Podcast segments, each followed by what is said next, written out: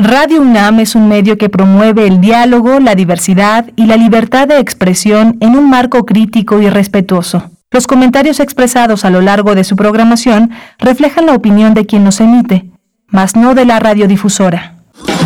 Radio UNAM presenta Primer Movimiento, El Mundo desde la Universidad.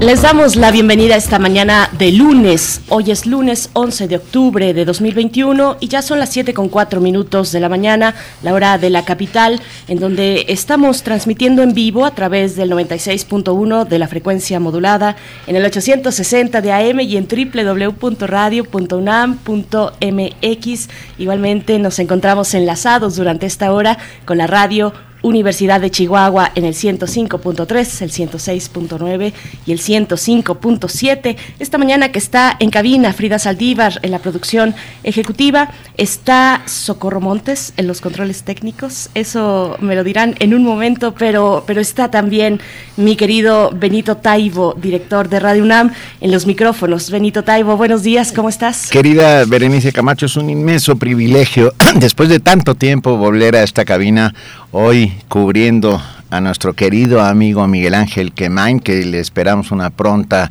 eh, recuperación y que esté muy pronto de nuevo con nosotros. Escríbanos, estamos aquí desde cabina en Adolfo Prieto 133 en la Colonia del Valle. Es un gustazo estar contigo, querida Bere. Igualmente, igualmente, Benito Taibo, Benito querido, pues bueno, todo va bien con, con Miguel Ángel Quemain, así es que poco a poco les iremos dando en la medida de las posibilidades que, que él mismo nos permita, eh, pues comentarles a ustedes cómo va la situación, va todo muy bien, así es que les seguimos deseando lo mejor hasta su, pleno recupera, eh, su plena recuperación. En esta mañana, en esta mañana de lunes que tendremos eh, vamos a conversar al inicio de este programa. Tenemos mucha información interesante, muchos acercamientos de temáticas distintas. Estaremos conversando con la doctora Elizabeth Vega Rangel, investigadora titular del Instituto de Ciencias de la, de la Atmósfera y Cambio Climático de la UNAM. Nos estará compartiendo, bueno, sus observaciones acerca de los nuevos parámetros de la Organización Mundial de la Salud con respecto a la calidad del aire. Eh, acaban de em, pues emitir estos nuevos parámetros para la salud de todos y de todas, la OMS. Pues vamos a ver los detalles con la doctora Elizabeth Vega en unos momentos más. Y por supuesto también tendremos singularidades tecnológicas y TICs, la caída de Facebook, WhatsApp, e Instagram, que fue como volver al pasado. Durante seis horas o siete horas la gente se puso francamente nerviosa, pero eh, si confieso, yo, yo, me sentí como en los viejos tiempos y fue maravilloso. La verdad es que no necesitamos tanto como aparentemente necesitamos estas redes. Hablaremos pues con la maestra Irene Soria Guzmán, representante de Creative Commons México, académica, diseñadora y activista de la cultura libre. Así es, yo creo que comparto ese, ese sentir. Eh, hasta cierto punto fue liberador y divertido ver también cómo nos las arreglábamos para ponernos en contacto y tener paciencia. Mm, yo podría describirlo como un momento de paciencia en lo que el resto de colegas, de compañeros, de familiares, pues iban descargando otras aplicaciones para ponernos otra vez en coordinación con nuestras actividades. Pues fue un poco de paciencia, así de respirar un poquito con libertad eso, eso también ocurrió con la caída de estas plataformas. Y bueno, en la nota nacional, al, hacia la segunda hora estaremos conversando sobre el plan de justicia para el pueblo yaqui y la iniciativa de reforma constitucional para los pueblos indígenas y afromexicanos, un plan de, de, de justicia que eh, pues ya firmó y entre varias cuestiones que lo componen, el presidente de la República, Andrés Manuel López Obrador, dio ya este aval que, bueno, ya se había dado desde eh, a través de pláticas, eh, una consecución de pláticas, de encuentros, entre los ocho gobernadores del pueblo yaqui con el presidente de la República y distintas autoridades federales y estatales, pues bueno, llega eh, a ver la luz este plan de justicia que es histórico, que retoma pues mucho de lo que eh, en su momento, en el 39, 40, 37, 40, el presidente entonces Lázaro Cárdenas pues había prometido para el pueblo yaqui, pues es una consecución de una postura eh, histórica con respecto a los pueblos originarios y en especial con el pueblo yaqui, pues que tiene esta pues este despojo eh, que ha tenido este despojo que es histórico y estructural para con ellos. Así es que bueno es un tema muy interesante. Le vamos a dedicar la segunda hora para hablar con Hugo Aguilar coordinador del Instituto Nacional de los Pueblos Indígenas y también con la maestra Josefina Bravo Rangel comisionada para el diálogo con los pueblos indígenas de la Segovia y bueno, tenemos poesía necesaria como todos los días y hoy me toca a mí y me da muchísimo gusto. Y desde que venía en camino venía pensando en las nanas de la cebolla de Miguel Hernández. Ah, Miguel Hernández, ese grandísimo poeta español que fue ah, metido en la cárcel y finalmente muerto en las cárceles del franquismo ah, durante época terrible de la Guerra Civil Española. Así que prepárense porque tendremos las nanas de la cebolla. Esa, ese poema magnífico en el que Miguel Hernández le cuenta a su mujer que, que tiene que alimentar a su hijo con cebollas. Ah, no se lo pierden. está bueno, está muy bueno.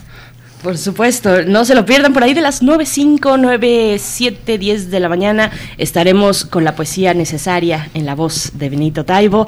Después nuestra mesa del día, México y los Pandora Papers, los papeles de Pandora y los paraísos fiscales. Vamos a conversar con Andrea Cárdenas, nos va a dar los detalles pues de esta noticia que ha dado la vuelta al mundo, que eh, ha tocado de frente pues estas actividades eh, que están pues bordeando lo ilícito y algunas francamente en el ilícito eh, respecto al desvío de pues el, al ocultamiento de impuestos. Pues bueno, vamos a conversar con Andrea Cárdenas, reportera de Quinto Elemento Lab, que forma parte del equipo que realizó la investigación periodística sobre Pandora Papers para México. Es un, eh, pues, eh, es una acumulación, digamos, de papeles, una presentación de papeles como nunca se había tenido en la historia. La magnitud en varios sentidos, tanto en la cantidad de documentos como en la cantidad de periodistas involucrados de todos los países, los eh, personajes que están ahí señalados, bueno, el presidente de Chile,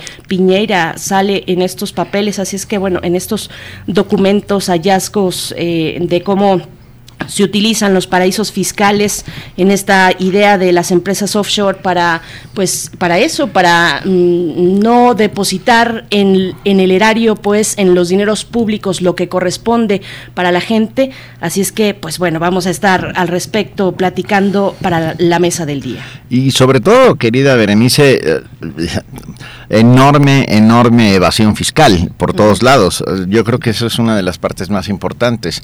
No no está puede ser que no esté mal tener dinero en otro sitio siempre y cuando lo declares en el lugar en donde se produjo. Eh, en el caso de Piñera, como tú muy bien cuentas, ha creado manifestaciones enormes en todo Chile y piden eh, grupos de jóvenes, grandes grupos de jóvenes, su renuncia. Y sobre las 9.50 ya, y ya para terminar este primer movimiento, tendremos biosfera en equilibrio, coyotes y fósiles vivientes en la ciudad de Toronto, Canadá, con nuestra querida Clementina Equigua, bióloga y doctora en ciencias por la Facultad de Ciencias de la UNAM, divulgadora del Instituto de Ecología de la UNAM, en donde también lleva las redes sociales del instituto y la revista digital Oikos. Eso es lo que tendremos el día de hoy, Bere, y me da muchísimo gusto, insisto, en estar contigo. Escríbanos aquí, estamos listos para escucharlos, para recibir sus mensajes. Es una radio de doble vía, una radio en donde sin ustedes no somos nadie. Así es, así es, están nuestras redes sociales para que podamos eh, tener este diálogo matutino, radiofónico, de ida y vuelta, como dices, Benito Taibo, y pues ahí están, arroba P Movimiento, así estamos en Twitter, primer Movimiento UNAM en Facebook, y en este momento nos vamos a ir con nuestra cápsula informativa, un corto informativo sobre COVID-19, eh, información importante, puntual, eh, desde nuestro país, también a nivel internacional, y por supuesto de la UNAM. COVID-19. Ante la pandemia, sigamos informados. Radio UNAM.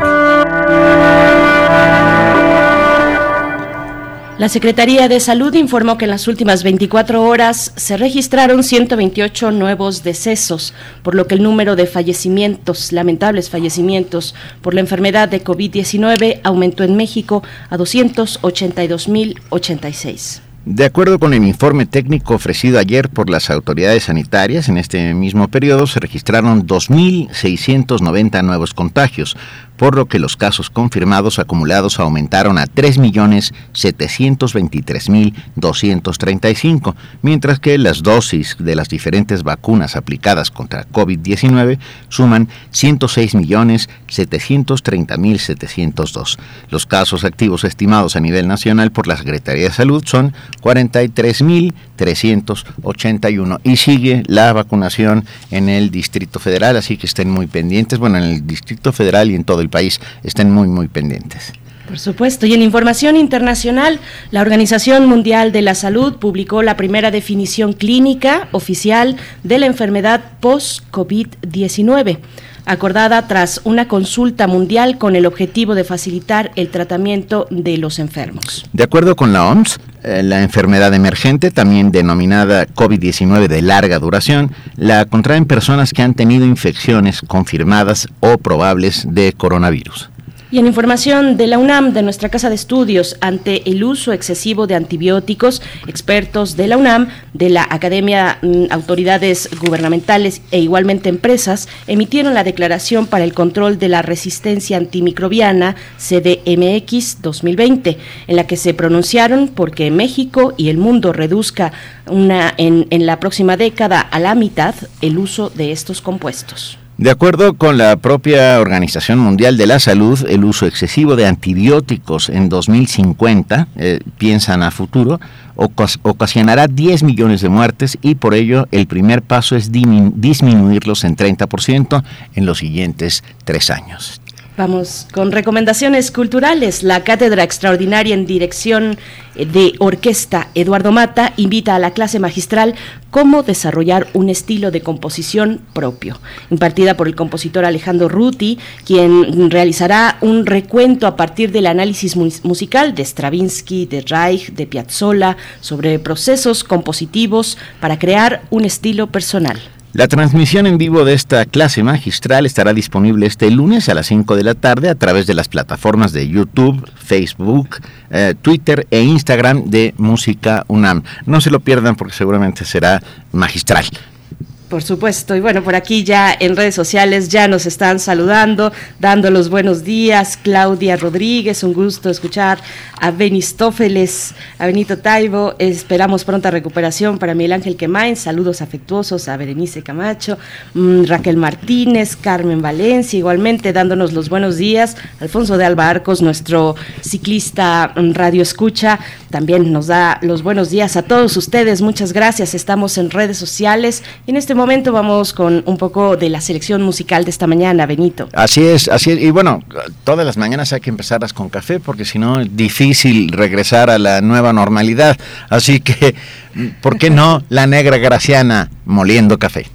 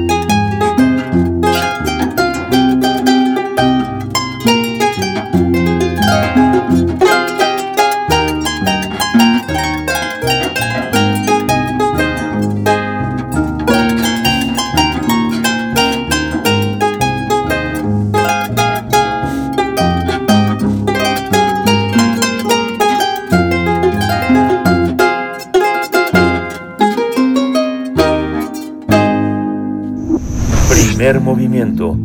Hacemos comunidad con tus postales sonoras. Envíalas a primermovimientounam.gmail.com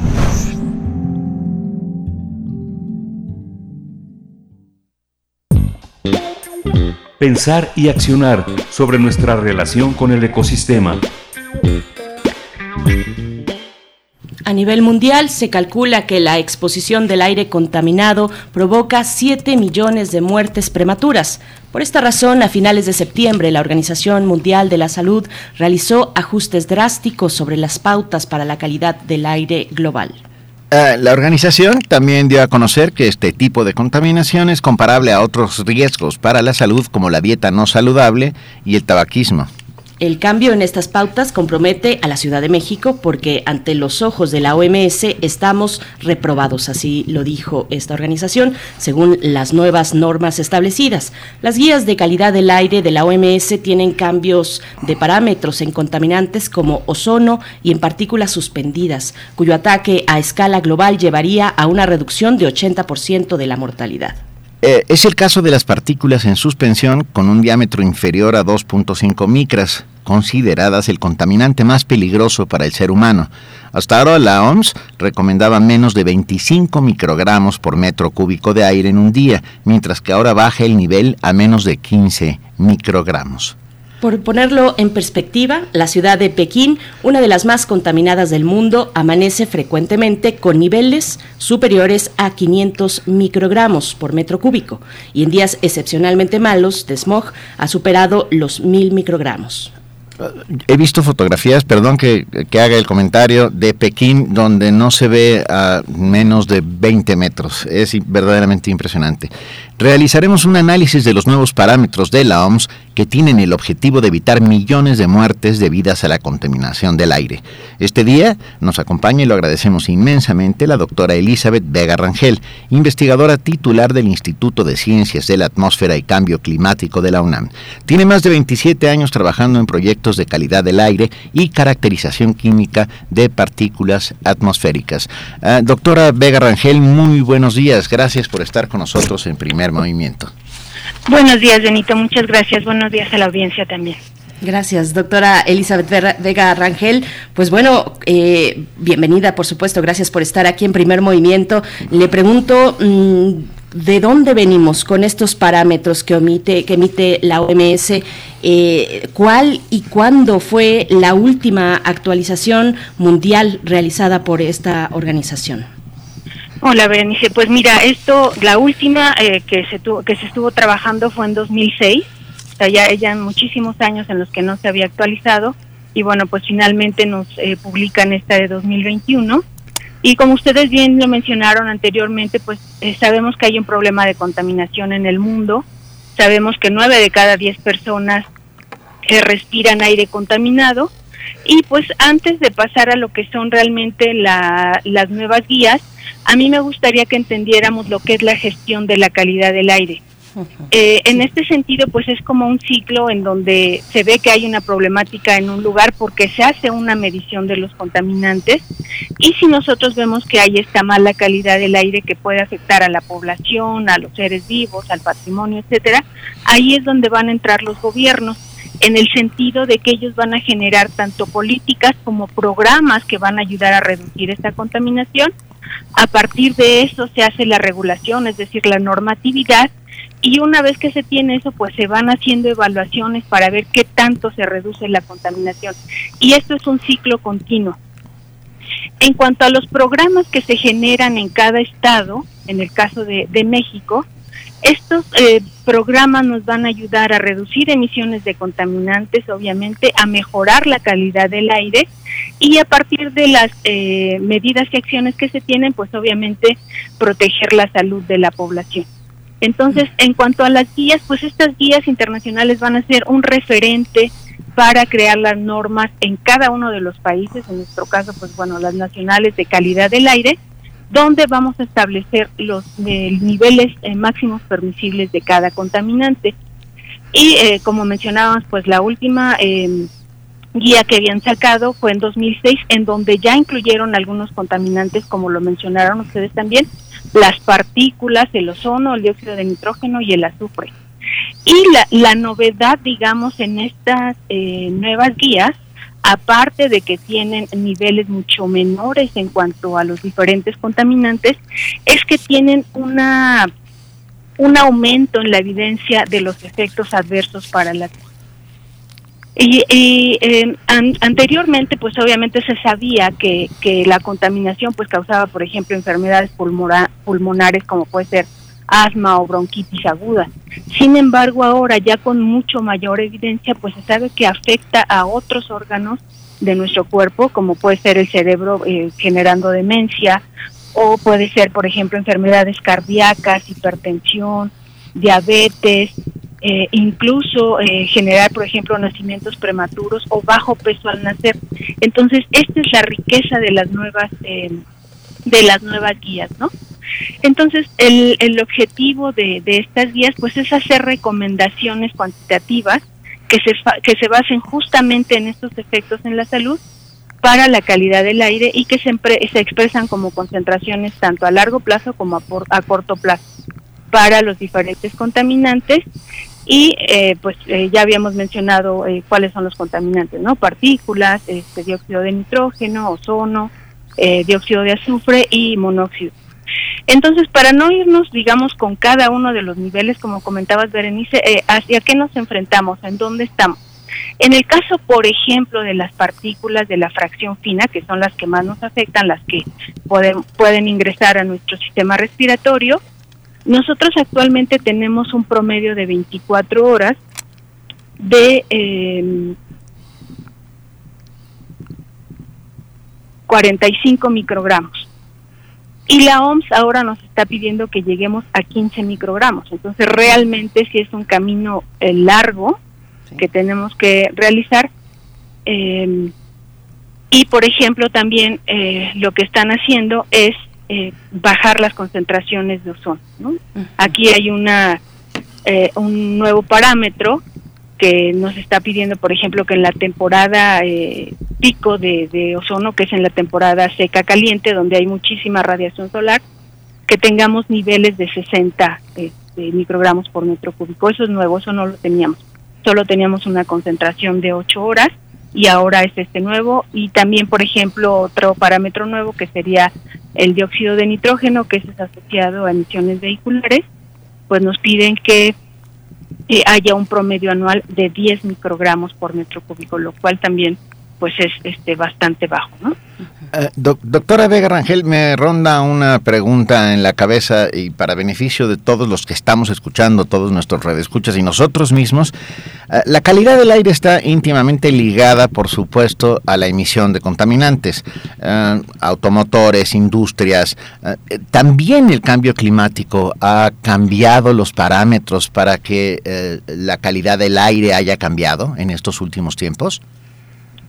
Claro que sí, eh, evidentemente tenemos una mayor radiación, tenemos mayores temperaturas y eso genera que haya una mayores reacciones, mayor fotoquímica en la atmósfera. Entonces eso genera, justamente ese es el problema de, de temporada seca caliente, donde tenemos prácticamente todos los días excediendo la norma, porque a partir de los precursores, que son eh, los compuestos orgánicos volátiles que provienen de diferentes industrias, incluso los que utilizamos para limpieza, y los óxidos de nitrógeno, que como les había comentado son provenientes mayormente de las emisiones vehiculares, eso nos va a generar mucho mayor cantidad de, ozono.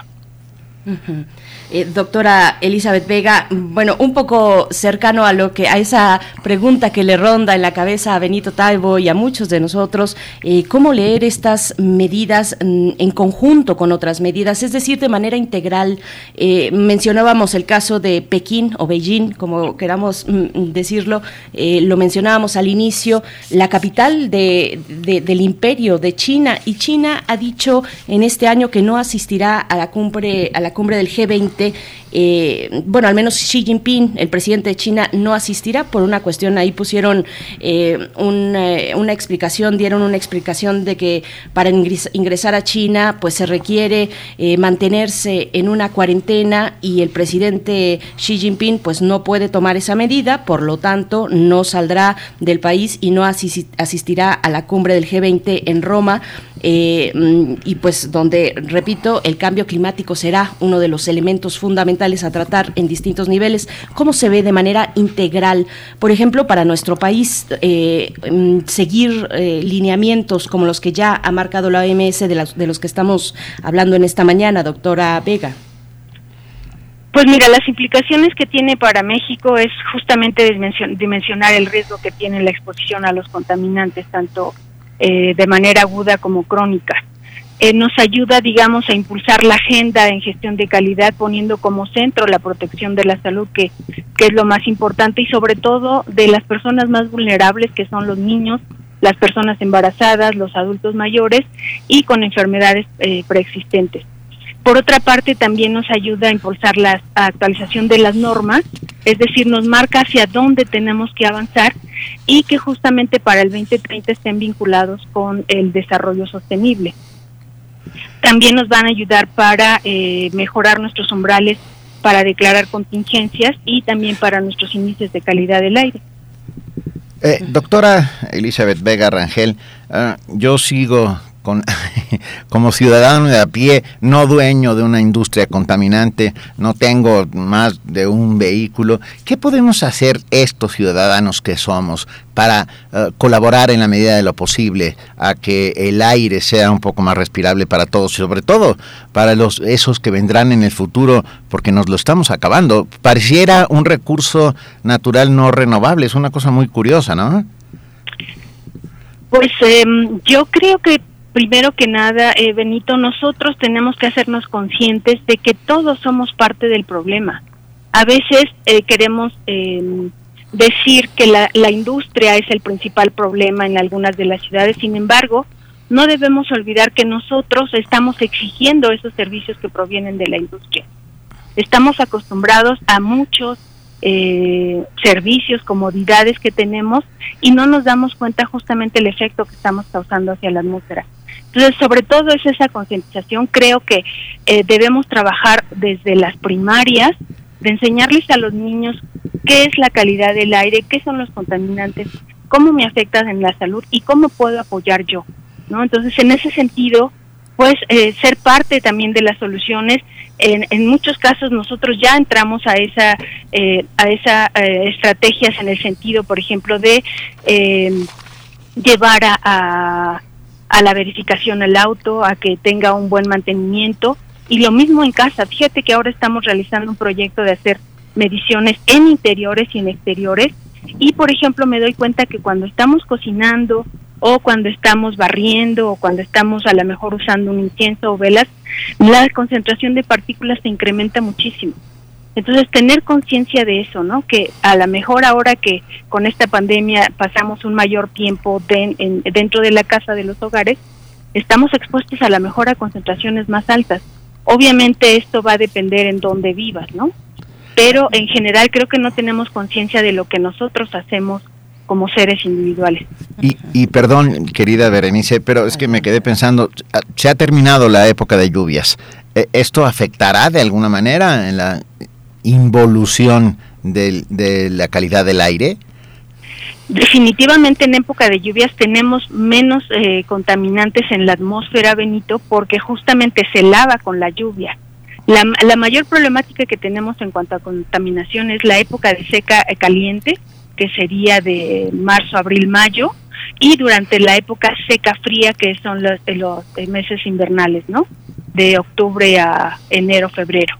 Entonces sí, definitivamente eh, se incrementa y puede ser porque a lo mejor nuevamente durante el frío, pues bueno, a lo mejor eh, hacemos un mayor uso de, combustibles fósiles, mayor calefacción y sobre todo algo que está impactando muchísimo y que creo que no se le ha dado la atención suficiente, hay el uso indiscriminado de, de fuegos pirotécnicos que incrementan espantosamente la contaminación. Entonces creo que por ahí deberíamos de empezar a tomar medidas importantes para muchas cosas que aunque son tradiciones, deberíamos de disminuir el uso. Y bueno, imposible olvidar los niveles terribles, eh, doctora Elizabeth Vega, Benito, audiencia, los niveles terribles que en la calidad del aire que tuvimos previos a la pandemia. Llegó la pandemia y nos puso en perspectiva eh, con el desuso del automóvil, con la reducción de todas las actividades prácticamente en aquellos primeros meses y ese cambio eh, en, en, la calidad del aire. como hace un momento, doctora Elizabeth Vega Rangel nos comentaba esta idea de medir la calidad del aire eh, o de las partículas suspendidas en el hogar. Todos podemos hacerlo. Me parece un poco complicado, complejo, porque estamos midiendo, estamos cerrándole la puerta al virus, pero ahora también hay que eh, implementar y, bueno, tal vez ser sensibles hacia otras medidas que podríamos implementar en el, en el hogar, pero esto es posible para todos. Eh, ¿qué, ¿Qué tipo de hogares? ¿Cuál es la relación de la contaminación del aire con la desigualdad, por ejemplo? cuéntenos un poco de un poquito más de, esa cuestión, doctora Elizabeth. Claro que sí, Berenice. Pues mira, desafortunadamente no está eh, la, tecnología a la disposición de todos. Nosotros lo estamos haciendo ahora como parte de un proyecto que tenemos y eh, compramos equipos que se les llama de bajo costo, pero pues bueno, eso es para países desarrollados en donde pues bajo costo a lo mejor para ellos significa 150 mil pesos, que para nosotros no. Ah, eh, en la actualidad se venden muchos sensores, pero que no queremos llegar al uso indiscriminado de esos sensores como se ha hecho en otros países, porque esos sensores no tienen la misma calidad, o sea, no podemos garantizar que realmente estén midiendo los niveles, ¿no? Entonces, pues sí tenemos que tener cuidado en esa parte. Entonces, pues sí, desafortunadamente no, lo que vamos a tratar nosotros de hacer es tratar de medir en las diferentes alcaldías y sí, justamente en este mismo proyecto estamos asociando lo que tú mencionas, este Berenice, de asociar los factores socioeconómicos, o sea, si realmente en esas zonas donde se tienen menos recursos esté ligado a una peor contaminación. Hay muchos otros factores que va a ser difícil discriminarlos porque pueden estar asociados también justamente a, la alimentación, a, la historia de salud que tienen eh, en su familia, ¿no? Entonces, pues sí va a ser complejo, pero bueno, pues tenemos que empezar en un momento dado. Ah, doctora Vega Rangel, ya para ir cerrando nuestra conversación, ah, parece ser que, bueno, ante los ojos de la OMS estamos reprobados como ciudad. Ah, ¿Qué han dicho? ¿Qué han hecho? ¿Hay algún plan de contingencia de las autoridades mexicanas y particularmente de las autoridades de la Ciudad de México para enfrentar esta crisis? Claro que sí, Benito, Berenice, audiencia. Miren, yo quisiera comentarles que eh, en la ciudad se ha trabajado ya por muchísimo tiempo. Existen los comités de normas en donde están vinculados todos los sectores, como puede ser el industrial, el sector académico, el de salud, la misma sociedad y las eh, las, las ONGs, en donde se tienen eh, reuniones de trabajo para eh, en este caso, por ejemplo, hemos trabajado en toda la normatividad para actualizarla y el año pasado llegamos a la conclusión de que, por ejemplo, para las partículas, que son lo que más nos, nos preocupa, nosotros tenemos un nivel actual eh, en, las, en las normas de 12 microgramos por metro cúbico y lo que hemos decidido entre todos es darnos un plazo de hasta cinco años de tratar de reducirlas hasta 10 microgramos en concentración promedio anual. Y en el caso de 24 horas hemos establecido etapas. Actualmente tenemos la concentración de 45 microgramos por metro cúbico y pensamos que para el primer año la podemos reducir a 41, en el año 3 hasta 33 microgramos por metro cúbico y en el año 5 a 25 microgramos por metro cúbico. Esto nosotros tomando en cuenta las guías que teníamos de 2006.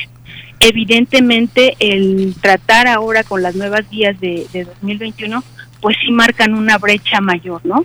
Sin embargo, les comento, sí se está trabajando en eso para eh, disminuir los contaminantes. Pero también quisiera eh, que quedara muy claro, eh, Berenice Benito, que al nosotros implementar estos nuevos valores, eh, pues a lo mejor pudiéramos dar una idea errónea hacia la sociedad de que la calidad del aire se está empeorando. Sin embargo, no es eso, ¿no? Sino lo que vamos a tomar ahora es eh, un, nuevo parámetro de comparación. Es decir, estas normas que cada vez son más estrictas y han estado trabajando así ya desde varios años atrás, la eh, COFREPRIS y la, y la Secretaría de Salud. Sí realmente hemos trabajado en disminuir estos valores este, umbrales o máximos permisibles de cada uno de, las, de los contaminantes. Doctora Vega, ahora sí, de verdad, por último, estas, estas normas nos dice cada vez son más estrictas, cada vez es em, pues obligado, cada vez más necesario voltear a ver al clima y voltear es un decir porque estamos inmersos en él, pero, pero con esta urgencia frente al cambio climático estas recomendaciones de la OMS se vuelven progresivamente cada vez más obligatorias o cómo son tomadas por los gobiernos eh, puntualmente están cada vez más obligados a tomar medidas en el asunto para en este caso reducir estas partículas en el aire que todos y todas respiramos? Pues no, Berenice, o sea, realmente las guías no son, eh, no son obligatorias. O sea, realmente te sirven justamente como eso, como una guía, y no estamos obligados a cumplirla. Sin embargo, pues cada vez más como la actividad, como perdón, como la población está mucho más activa en todas las cuestiones, tanto políticas como como esto de la contaminación, yo creo que como población nosotros estamos exigiendo cada vez que haya mejores condiciones, ¿no? Y dentro de estas, pues que haya una mejor calidad del aire. Entonces, yo creo que aunque no nos los exijan en el exterior, internamente sí, sí eh, estamos obligados a, ir mejorando tanto la calidad del aire como la normatividad que regula esta calidad del aire. Eh, puedo soportar todo excepto la tentación, como decía Oscar Wilde, doctora. y, no soporto la tentación de hacer una pregunta un poco rara. A partir de la pandemia, todos hemos tenido que utilizar mascarillas, cubrebocas. De alguna manera, estos cubrebocas que estamos usando ahora en la nueva normalidad hacen que eh, estas partículas contaminantes no lleguen de una manera tan directa hasta nuestro sistema, hasta nuestro sistema respiratorio, hasta nuestros pulmones. Benito, mire, en realidad eh, ha sido una serie de, de, cosas que nos han marcado, o sea, es el uso de la, del cubrebocas, pero también la distancia, pero el no salir, o sea, son muchísimas cosas que todas en conjunto se deben de considerar. El uso de, estas, de estos cubrebocas en realidad depende de qué contaminante estés hablando. Específicamente tú hablas de las partículas PM2.5 que son muy chiquititas, o sea, comparadas con, por ejemplo, con un cabello humano que que mide 75 micrómetros y las PM2.5 pues, son muchísimas veces mucho más pequeñas, realmente no se, no se van a contener en ese cubrebocas. Sin embargo, pues la, la, la sana distancia que le llaman, pues es justamente para disminuir y sobre todo cuando estamos eh, en eventos o rodeados de gente, porque cuando uno habla más fuerte o cuando uno canta o demás, pues estas partículas salen con un mayor impulso de nuestra boca, ¿no? Entonces es un poco detenerlas, pero pues la eficiencia en cuanto a los cubrebocas que, que nosotros utilizamos para este tamaño de partículas no, no son tan eficientes. Bueno, prometo solemnemente no cantar. Eh, le agradecemos a la doctora Elizabeth Vega Rangel, investigadora titular del Instituto de Ciencias de la Atmósfera y Cambio Climático de la UNAM, su participación hoy aquí con nosotros en primer momento. Un gran abrazo y un millón de gracias. Igualmente para ustedes, Benito Berenice, muy buen día. Gracias. Hasta pronto, doctora.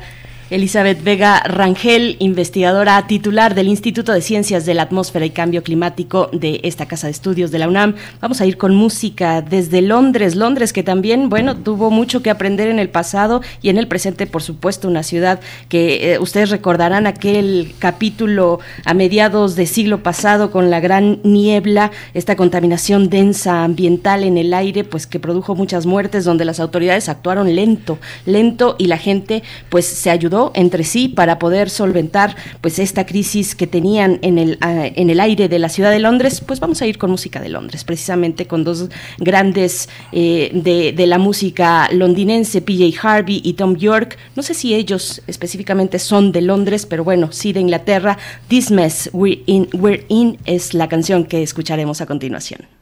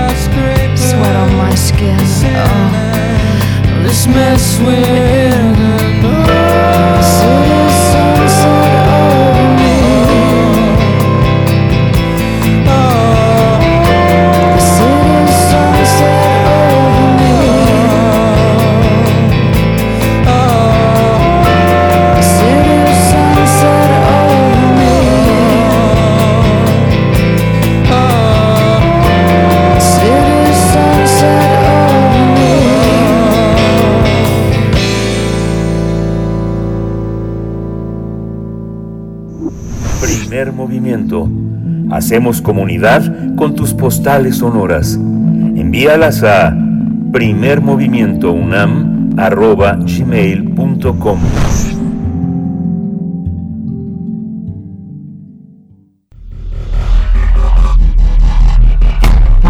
Singularidades tecnológicas y TICs. La caída de Facebook, WhatsApp e Instagram es el tema de esta mañana que abordaremos con la maestra Irene Soria Guzmán, representante de Creative Commons en el capítulo mexicano, académica, diseñadora y activista de la cultura libre. Y como siempre es un gusto saludarte esta mañana. Te saludamos Benito Taibo y Berenice Camacho. Irene Soria, ¿cómo estás? Buenos días. Hola, muy buenos días, Berenice, Benito, ¿cómo están? Feliz Muy- lunes. De feliz lunes para ti también.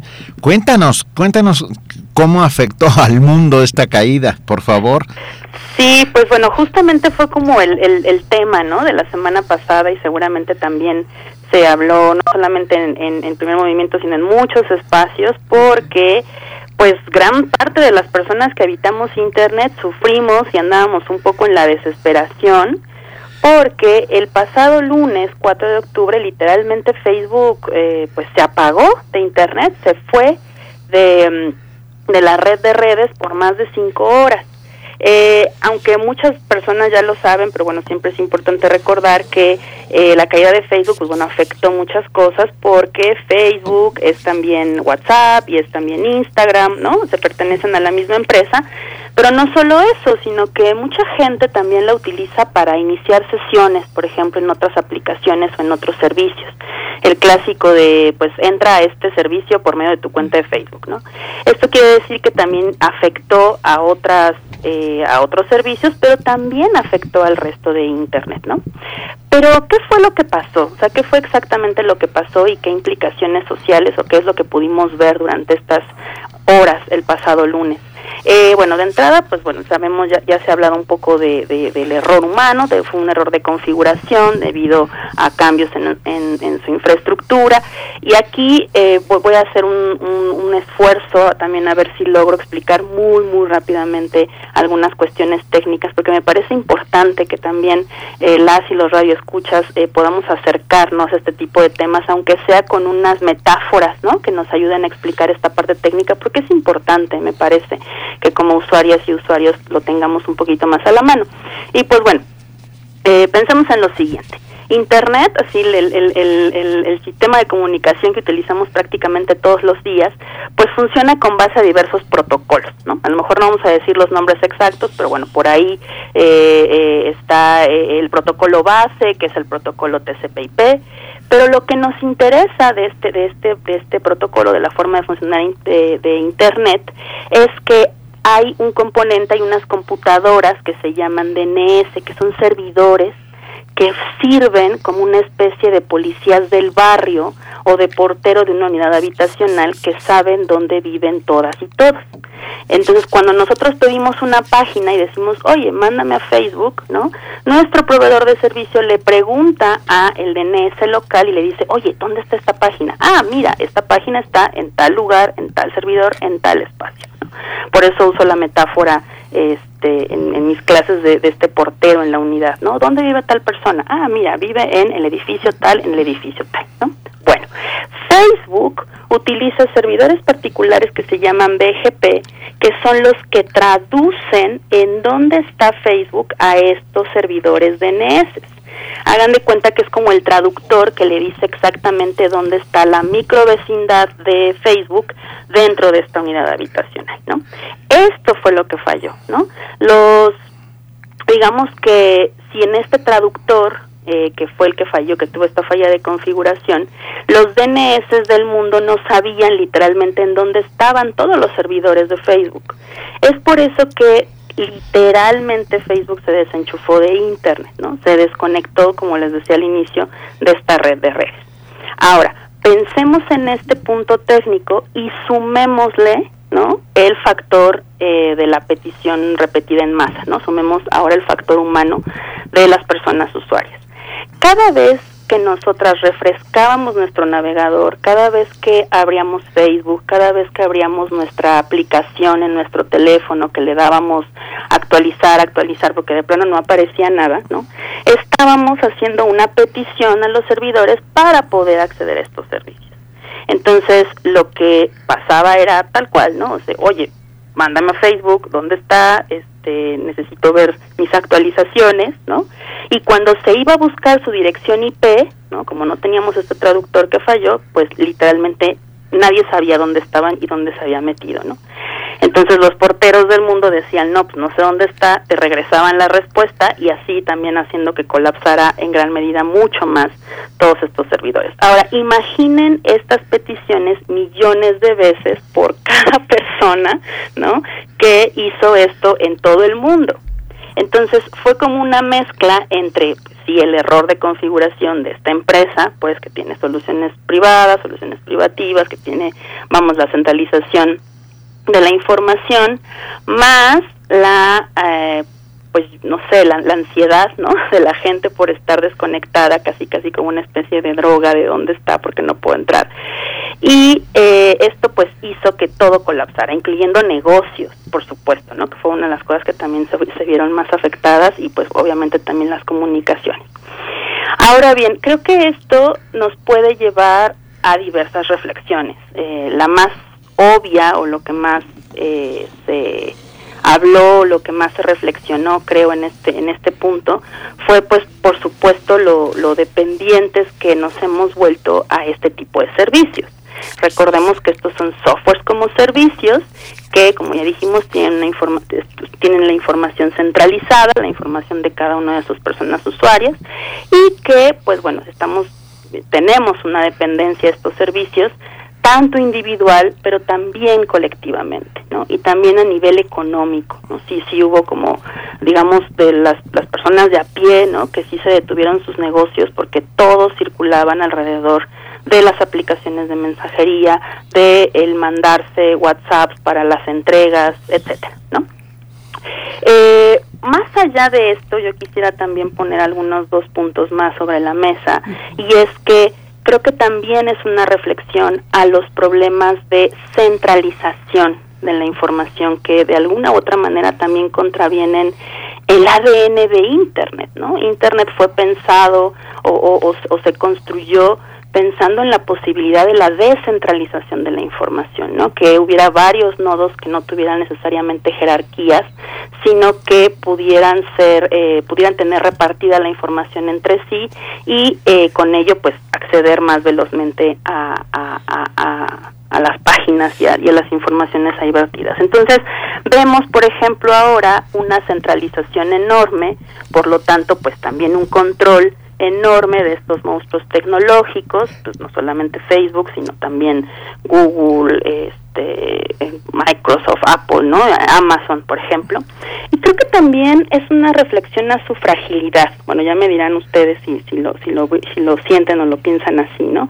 Creo que también es como una, una fragilidad, eh, se quedó en evidencia también la fragilidad de la modernidad, ¿no? También saber que que Facebook sí puede ser finito, ¿no? Que el Internet eh, no es Facebook, por supuesto, pero creo que también es un recordatorio de que el acaparamiento de poder, la centralización e incluso la enajenación de las personas usuarias, que es lo que ha llevado a Facebook a tener tanto control y tanto éxito, pues probablemente también sea lo que en su momento pueda hacerlo caer, incluso definitivamente, ¿no? No solo por algunas cinco horas. Entonces, eh, bueno, habrá que decir también, ya para, para cerrar esta participación, que este apagón eh, se sumó a otras dificultades que también ya ha tenido Facebook recientemente, porque ya personas que, que ya no trabajan ahí anuncian este pues cosas que han visto dentro de la empresa, eh, toda la cantidad de información que Facebook tiene de que conoce, por ejemplo, las personas jóvenes, ¿no? De cómo eh, influye en la en la autoestima de los adolescentes, eh, sobre todo con el uso de Instagram, por ejemplo, ¿no? Entonces, bueno, hay también varias filtraciones de exgerentes, ex personas que trabajan dentro de Facebook, entonces, pues bueno, si empezamos a sumar esas cositas, pues pues ya podríamos estar perfilándonos a, por lo menos para observar qué es lo que va a pasar con Facebook en los próximos años. Este, si, si, si se cumple el pronóstico, de mí se acuerdan, lo yo en primer movimiento. Pero en una de esas, pues en 10 años ya no tendremos Facebook, tendremos otras cosas, muy probablemente. Pero bueno, que nos sirva de reflexión. Oye, hay, perdón Irene, pero dijiste una frase que si no te importa me la voy a quedar porque parece título de novela y puede funcionar maravillosamente bien, que es Perfecto. la fragilidad de la modernidad. Qué, claro. qué, qué duro, ¿no? Completamente, es que yo creo que eso es justo el una de las cosas ahí que, que podemos poner ya no solamente como para novela efectivamente, sino para reflexión diaria, ¿no? Por supuesto, y la centralización de la información, me parece que al menos yo eh, me quedo con esto, con esta parte, las opciones que tuvimos en ese momento, bueno, correr a Telegram, correr a Signal, o simplemente pues relajarse y despejarse un ya, poquito. Que fue lo que yo hice, correr a mi habitación y abrir un libro. Exacto. Qué maravilla. Sí. Pues querida Irene Soria, maestra Irene Soria, te agradecemos como siempre, nos encontramos próximamente contigo para seguir hablando de la mm, parte humana de la tecnología y de esta parte crítica que siempre nos muestras. Te agradecemos y te deseamos la mejor de las semanas. Igualmente a ustedes y también a las personas que nos escuchan, que sea una buena semana. Gracias, hasta pronto. Pues hasta bueno. Pronto. Con esto nos estamos despidiendo de esta primera hora de la Radio Universidad de Chihuahua. El día de mañana volvemos con ustedes, si así nos lo permiten, muy temprano para Chihuahua, a las 6 de la mañana estaremos de nuevo en una jornada más. Los dejamos eh, con su programación habitual. Nosotros vamos al corte y volvemos porque habrá que hablar en la siguiente hora del Plan de Justicia para el Pueblo Yaqui y la iniciativa de reforma constitucional para los pueblos indígenas y afromexicanos. Pues bueno, un tema fundamental para nuestro, eh, nuestra vida pública actual y también para reconsiderar nuestra historia. Vamos, vamos al corte y volvemos. Síguenos en redes sociales. Encuéntranos en Facebook como Primer Movimiento y en Twitter como arroba PMovimiento. Hagamos comunidad.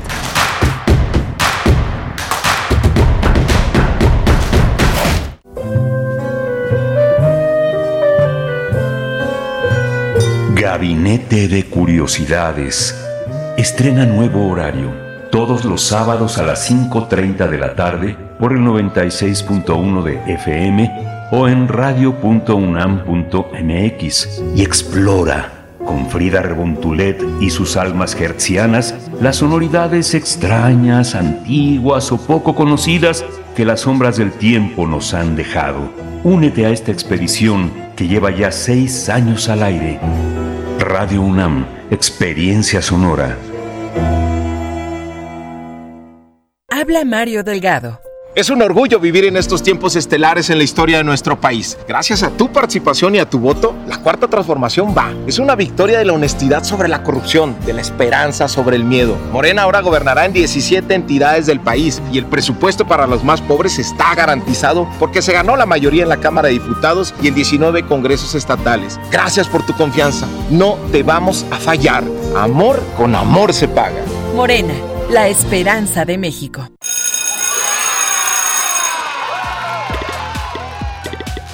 Llegó el momento, regresamos a la escuela. Y para que sea un lugar seguro, debemos usar el cubrebocas en todo momento. Lávate las manos antes de ponértelo. Revisa que no esté sucio, roto o mojado. Colócalo con las cintas elásticas en tu cabeza u orejas. Asegúrate que cubra nariz, boca y barbilla. Manténlo siempre limpio, porque es un lugar seguro. Regresamos a la escuela. Gobierno de México. Info Ciudad de México presenta Voces por la Transparencia, en la voz de Marta Leticia Mercado Ramírez, magistrada del Tribunal Electoral de la Ciudad de México.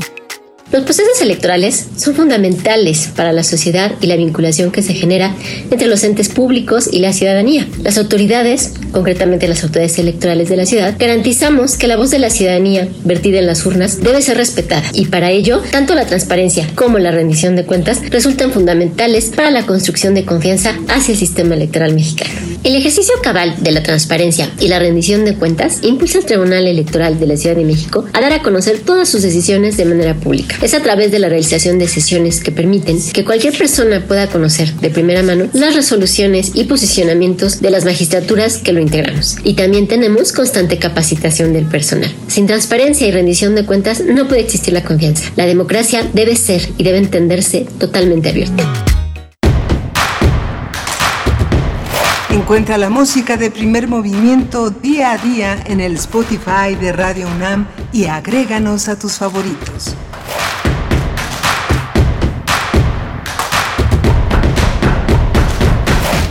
Estamos de vuelta en esta emisión de lunes. Hoy es, hoy es 11 de octubre de 2021, ya estamos en octubre, más que adentrados en este mes que va anunciando cada vez más pues el final del, del año. Todavía nos falta, hay que seguir haciendo resistencia Ánimo, y poniendo, ánimo. poniendo todo. Ánimo, ánimo, dice Benito Taibo, quien nos, escu- que nos, que nos acompaña esta mañana. Nos acompaña Benito Taibo. Yo estoy muy emocionada, no sé ustedes, sí lo sé, porque nos han dejado sus comentarios en redes sociales. Está Benito Taibo en los micrófonos esta mañana en primer movimiento. Benito, ¿cómo estás? Bien, querida Berenice, es un inmenso privilegio, por supuesto, estar con ustedes. Eh, ya extrañaba, ¿eh? Ahora, ahora ver amanecer desde esta cabina es todo un privilegio, sin lugar a dudas. Y, y le damos la bienvenida a los radioescuchas que nos sintonizan de 8 a 9 de la mañana por XHSB. V, perdón, XHSV FM, Universidad Michoacana de San, Nico- San Nicolás de Hidalgo, Radio Nicolaita, que transmite por el 100 pun- 104.3 en Morelia. Bienvenidos amigos morelianos, un inmenso privilegio que estén con nosotros. Hola. Ay, aquí, aquí sigo yo, no pasa absolutamente nada. Déjenme decir que mañana en este carrusel de voces que tendremos durante la semana, eh, estará nuestra querida compañera Vania Nuche eh, en lo que se, eh, se compone nuestro amigo Miguel Ángel Quemain, al cual le mandamos muchos abrazos. Uh, Edgardo Gómez es el operador que nos atiende en la Nicolaita, a la cual le mandamos un abrazo. Y también déjenme darle la bienvenida a nuestro compañero Rodrigo Echeverría, que se suma también al equipo de primer movimiento en esta ya tercera generación de, de, compañeros que hacen el servicio social aquí con nosotros. Escríbanos, por favor, díganos cómo vamos, díganos que estamos, si lo estamos haciendo bien, si lo estamos haciendo mal, si les parece si les parece que perdí, perdí completamente el ritmo o, o ahí me voy defendiendo. Eh, Berenice, ¿estás ya con nosotros? No, no tenemos un pequeñísimo problema técnico, pero no pasa nada. Arrancamos, arrancaremos con nuestra siguiente nota, querida productora. Sí, vamos a arrancar. Vale.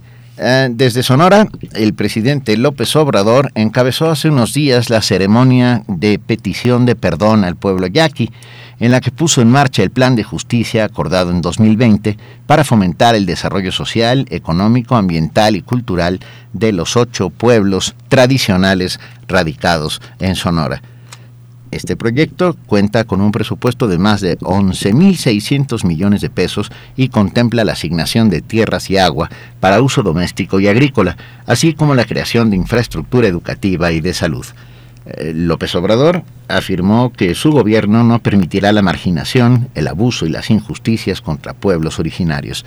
Además, ofreció, permítanme, perdón, ofreció perdón por los crímenes de Estado que se cometieron contra sus antepasados, sobre todo durante el porfiriato, y que cobraron la vida de cerca de 15.000 integrantes de este grupo étnico. Hay que recordar la guerra del Yaqui, la, aquella guerra terrible encabezada por el gobierno de Porfirio Díaz contra los, el pueblo yaqui, en que fueron literalmente masacrados y muchos de ellos enviados al otro extremo del país, eh, hacia Valle Nacional, como si fuera el, otra parte del mundo. ¿Ya estás ahí, querida Bere? Por supuesto. Bueno, pues sí, escuchándote, querido Benito Taibo, y bueno, decir también que para Jesús Patricio Varela, representante del pueblo Torim, el plan de justicia acordado entre las autoridades tradicionales yaquis y el gobierno federal no es un regalo, sino que busca devolverles lo que les pertenece.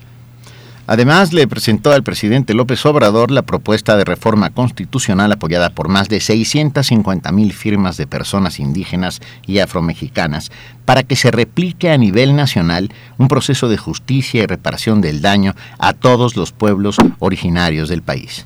Sí, es, histórico este, este acuerdo, esta firma del plan de justicia. Y bueno, vamos a conversar sobre este plan de justicia para el pueblo yaqui, así como la iniciativa de reforma constitucional para los pueblos indígenas y afromexicanos en México. Y en esta ocasión nos acompaña con ese propósito la maestra Josefina Bravo Rangel. Ella es comisionada para el diálogo con los pueblos indígenas de la CEGOV. Y es un gusto poder conversar eh, con usted, maestra Josefina Bravo, y además con este contexto de buenas noticias de un acuerdo histórico entre el gobierno federal y las autoridades tradicionales del pueblo yaqui. Bienvenida a Primer Movimiento. Buenos días. ¿Qué tal? Buenos días, Bere. Mucho gusto. Buenos días, Benito. Gracias por la invitación. Un placer que esté con nosotros. También está con nosotros Hugo Aguilar coordinador del Instituto Nacional de los Pueblos Indígenas. Hugo, muy buenos días. ¿Estás con nosotros? No, no, todavía no está con nosotros. Está, todavía no. Perdón, la maestra Josefina Bravo Rangel. Uh, maestra, a ver, ¿por dónde empezamos? ¿En qué consiste este plan de justicia y la iniciativa a la que nos estamos refiriendo? Bueno, pues eh, muchísimas gracias. Eh, miren, este plan de justicia a la tribu yaqui eh, implica, ¿verdad?, una un acuerdo por parte del gobierno de la República de poder restituir tanto tierras como el derecho al uso y aprovechamiento del agua del río Yaqui, así como una serie de eh, acciones como parte de un de- desarrollo integrado para la tribu yaqui. Fue muy importante, histórico, eh, el pasado 28 de septiembre, puesto que en ese evento se firmaron una serie de decretos para restituir 20.000 hectáreas de tierra, así como para la creación de un acueducto que puedan hacer uso y que lo pueda eh, coordinar la tribu yaqui para eh, tanto uso agrícola, pero también, sobre todo, para uso eh, doméstico, para contar con agua potable y para poder estar restituyendo el caudal, ¿verdad? Que en muchos tramos del río Yaqui, pues ya no, ya no existe este caudal tan importante. Eh, y además de esto, eh, fue importante que un, un representante de la tribu yaqui pudiera hacer la entrega de una iniciativa de reforma constitucional que es el resultado de todo un proceso de consulta libre, previa e informada que se llevó a cabo pues desde el 2019 hasta la fecha, a través de un proceso de diálogo y de consulta donde se pues se, llevaron a cabo diversos foros regionales donde participaron representantes de los 78 pueblos indígenas y afromexicanos. Es muy importante señalar que es necesario que con esta reforma se puedan reconocer plenamente los derechos, tanto individuales como colectivos, de los pueblos indígenas y afromexicanos, pues que se ha considerado, ¿verdad?, de- como una asignatura pendiente desde el planteamiento que se hizo en los acuerdos de San Andrés en 1996 y pues que quedaron, ¿verdad?, a un lado. Consideramos que existen suficientes razones que justifican la necesidad de incorporar en la Constitución mexicana las temáticas que quedaron excluidas en la reforma del 2001, además de que se puedan incorporar los avances normativos que han dado, pues que se han dado a nivel nacional e internacional hasta el día de hoy. Eh, si me permiten, les quisiera comentar cómo ha sido o cómo fue, cómo se llevó a cabo este proceso de consulta hasta llegar a contar con este documento que representa la iniciativa de reforma constitucional. Por supuesto, maestra Josefina, disculpe la, in- la interrupción porque precisamente pues viene, por supuesto, totalmente a, cuer- a cuer- a cuento que, que nos comente cómo fueron, eh, cómo fue este camino de negociación, de pláticas, viene de muy atrás para el caso del gobierno actual, desde antes de que el actual presidente Andrés Manuel López Obrador fuera candidato, incluso candidato desde 2017, yo escuchaba eh, en los distintos encuentros que han tenido con las autoridades tradicionales del pueblo yaqui, desde 2017 me parece tuvieron una primera visita, después en campaña en 2018, luego ya una vez eh, como presidente en funciones hizo, eh, recordamos este recorrido por otra vez, una vez que lo había hecho en campaña, lo hizo ya como presidente en funciones y fue otra vez a visitar al pueblo yaqui. Y bueno, en repetidas ocasiones durante el año 2020 eh, y, este año 2021 donde pues concluye o inicia tal vez una nueva etapa en realidad eh, con, con eh, pues esta, este echar a andar lo que se ha firmado en este plan. Así es que sí, nos viene muy bien, maestra Josefina Bravo, que nos dé ese contexto. un poco yo le pediría también con eh, la sensibilidad de cómo se dialoga desde el poder político eh, del Estado con los pueblos que han sido ofendidos históricamente, pues despojados históricamente y específicamente el pueblo yaqui, eh, maestra. Así es. Pues sí, es muy importante señalar que, eh, como bien lo dices, desde que fueron de toda esta candidatura del presidente Andrés Manuel López Obrador, eh, hizo visitas, llevó a cabo visitas a, a la región de, de la tribu yaqui, en especial a Vicam pueblo, que es uno de los pueblos principales de la tribu, y ahí también se comprometió a que se estableciera este plan de justicia de la tribu yaqui. En el 2019 volvió a, a visitarlo y ahí eh, delegó, ¿verdad?, al director general del Instituto Nacional de los Pueblos Indígenas, al licenciado Adelpo Regino Montes, para que lo representara y que pudieran llevar a cabo un plan de trabajo, para que se pudiera eh, cumplir, ¿verdad?, con los agravios que se han llevado a cabo, que han sufrido eh, este este pueblo originario, ¿verdad? Desde los tiempos del porfiriato. Y es así que desde el 2019 a la fecha, pues se llevaron una serie de acciones y de reuniones este, con la participación de, pues, de todas las secretarías de, eh, del gobierno federal, donde tuvieron pues, muchísimas visitas eh, para que se pudieran llevar a cabo eh, este- estas acciones. ¿verdad? Tuvo un papel muy importante en la ciudad a partir de la Procuraduría Agraria, del Registro Agrario Nacional, para hacer una serie de análisis, ¿verdad? Y ver qué tierras se podían restituir a la tribu yaqui. En este momento se pudo hacer la restitución de alrededor de 3.000 hectáreas.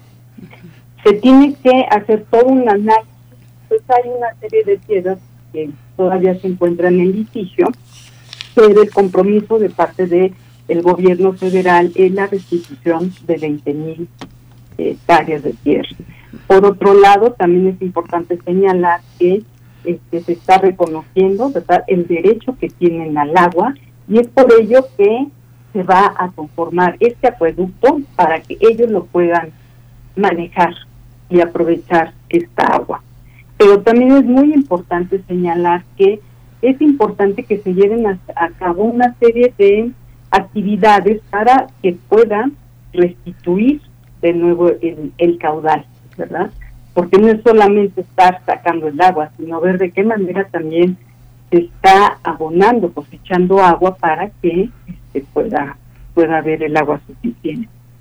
Y eh, pues acciones tan importantes como la creación de un hospital en, en el pueblo de, de Vica, también se va a, a construir una universidad para pues, la población, eh, principalmente de, la tribu yaqui, eh, y también pues se han estado haciendo una serie de arreglos en carreteras, de viviendas, eh, una serie de infraestructura, ¿verdad? Muy importante para que puedan contar con agua potable, canchas dignas, es decir, es muy, muy amplio el, el programa que se, está, que se está haciendo. Y en este evento, el del 28 de septiembre, les comento que se firmaron tres decretos que tienen que ver con los temas que ya les comento. Para entender un poco el contexto en el cual sucede esta mínima, y perdón que lo diga así, mínima restitución a los derechos Claro. del pueblo yaqui después de, de que a finales del siglo XIX todo el poder del Estado en contubernio con, con los poderes fácticos eh, establecieron una guerra, una guerra completamente injusta contra el pueblo yaqui. Eh, quería recomendar un libro que me trae a colación nuestro querido radioescucha R. Guillermo, que es ah, México Bárbaro de John Kenneth Turner, que eh, este periodista estadounidense que hace un recuento de alguna manera de todo esto que sucedió y por supuesto de las condiciones en las que se en las que el pueblo yaqui fue eh, mandado, enviado, porque no puedo decir migrado, sino eh, injustamente enviado hasta Valle Nacional. A ver, ma- maestra Josefina Bravo Rangel, comisionada para el diálogo con los pueblos indígenas de la Secretaría de Gobernación, muchas gracias además por estar con nosotros. ¿Cuáles son los retos para implementar este plan de justicia para el pueblo yaqui, que debe ser, deben ser sin duda complejos? Por supuesto, pues mira, yo creo que existe la voluntad política por parte de- del gobierno de, de México, ¿verdad?, de cumplir con estos compromisos que se firmaron con la tribu yaqui, pero también existe una serie de intereses, intereses políticos y por supuesto, pues las tierras que pertenecen a la tribu yaqui son de mucho interés para muchos agricultores, eh, y también por supuesto el agua. ¿no? Entonces, eh, sí se tiene que hacer todo un trabajo de concientización y pues obviamente que todos estos trabajos de restitución tendrán que estar eh, acordes, ¿verdad?, con todas las disposiciones jurídicas para que no haya ningún problema. Es muy importante señalar que con este proceso que inició desde el 2019 se han llevado una serie de reuniones, ¿verdad?, de como lo consideramos como un proceso de diálogo y de consulta con las autoridades de los ocho pueblos de la tribu yaqui. Ellos están acostumbrados, sus formas de tomar acuerdos se llevan a cabo en las ramadas de cada uno de los pueblos, donde existe pues toda esta organización, ¿verdad? Eh, dividida desde gobernadores, secretarios, tropa Yoeme, eh, en el área religiosa, y entre todos ellos analizan y discuten todo este proceso. Entonces fue muy interesante porque pues se llevan dos años, ¿verdad?, de que se ha estado avanzando sobre estos acuerdos y por supuesto que todavía se está planteando que de aquí al, pues antes de que concluya este sexenio, se pueda hacer la entrega y avanzar con, con estas acciones que se firmaron en el plan de justicia de la tribu Yaqui. 嗯哼。Maestra Josefina Bravo, eh, bueno, además de mm, infraestructura para el bienestar, eh, una universidad, eh, centros de salud, centros de esparcimiento, en fin, hay un proyecto ahí de infraestructura muy interesante. Hablamos en el fondo, bueno, nos comentan 20 mil hectáreas, son 20 mil hectáreas, ahí también está la cuestión de este acueducto, bueno, este distrito de riego número 18, pero finalmente, y yo le preguntaría, mi pregunta es que, que nos comente, que nos cuente eh, cómo, cómo es el tipo de negociación con las tierras en ejido. Eh, no es una expropiación, lo ha dicho así el presidente. ¿Cuál es la situación de la tenencia de la tierra? ¿Cómo, cómo se ha planteado la negociación con quienes hasta hoy ostentan los títulos de propiedad? ¿Cómo se da esa cuestión de los intereses de quienes están ahí y, y estarán en negociación o, o, cuéntenos usted en negociación para restituir estas tierras al pueblo yaqui? Claro, mira, eh, pues desafortunadamente eh, mi compañero Hugo Aguilar este, no se encuentra todavía en, en, en la en esta Sí. entrevista, no sé si pueda llegar porque me mandó mensajito diciendo que tuvo que salir a, a la ciudad de Oaxaca. Porque Sí, estamos intentando, perdón, maestra, intentando eh, poder contactar con el profesor Hugo Aguilar. Claro, además de abogado, él la verdad fue eh, pues una de las personas clave para todo este proceso, ¿verdad? Y eh, obviamente eh, hay que recordar que eh, con el sexenio del presidente Ernesto Cedillo, pues se hizo una expropiación de bastantes hectáreas a la tribu yaqui y con ella se conformaron una serie de pues de, de ranchos, de propiedades, ¿verdad? Que muchas pues sí fueron registradas ante el registro civil, básicamente muchas son eh, pequeñas propiedades, ¿no? Ranchos, ganaderos, y entonces se está haciendo todo un análisis. Muchos de ellos se han estado amparando, ¿verdad? Pero eh, se está llevando a cabo un análisis jurídico, agrario, para ver en qué situación se puede, ¿verdad?, restituir esas tierras a la población. Obviamente muchas de estas predios pues ya tienen, eh, pues ya cuentan con, con, un, con una serie de derechos adquiridos, de posesión, pero bueno, esto seguramente eh, la Procuraduría Agraria se podría dar mucho más información, pero se está atendiendo pues este proceso. Du- Durante el fin de semana eh, se realizó en Bicam, en Sonora, el Festival de la Existencia, eh, celebrado en el pueblo de Estación Bicam, al sur de Sonora, en donde hubo una declaración, de alguna manera, de las autoridades tradicionales con el respaldo de la organización Indigenous People Rights International, en el que dicen que el acueducto Independencia opera de forma ilegal y provoca un daño irreversible a la etnia yaqui y están pidiendo que se cancele el proyecto del acueducto Independencia. Está dentro del programa establecido uh, uh, últimamente para hablar sobre el tema del acueducto Independencia también. Mira, en este caso, en el plan de justicia de la tribu yaqui no está considerado este este tema, puesto que esta situación del acueducto Independencia, como recordaremos, fue una construcción que se llevó a cabo durante el gobierno de el entonces gobernador eh, Padre y pues obviamente pues no se les consultó a la tribu yaqui. Se llevaron a cabo todas estas obras para poder llevar agua potable para la población de Hermosillo. Y pues entiendo que desde el 2012 eh, se ingresó una demanda ante la Suprema Corte de Justicia de la Nación para que este pues se obligara al gobierno estatal a llevar a cabo un proceso de consulta. Obviamente este proceso de consulta, ¿verdad? Dentro de los eh, principios rectores que se establecen por parte del convenio 169, eh, se tienen que llevar a cabo estas consultas a la población indígena antes de llevar alguna medida tanto legislativa como administrativa y en este caso pues no se cumplió con este requisito. Tengo entendido que pues hasta el día de hoy no se ha concluido este proceso de consulta, por eso se está considerando como de manera aparte. Sin embargo, es importante señalar que este plan de justicia de la tribu Yaqui está contemplando el que se conforme este distrito de riego para que lo pueda manejar y utilizar y aprovechar la tribu Yaqui para los fines que les digo, tanto de uso agrícola para eh, contar con agua potable y para restituir el canal, el caudal de, del río Yaqui. Ujú.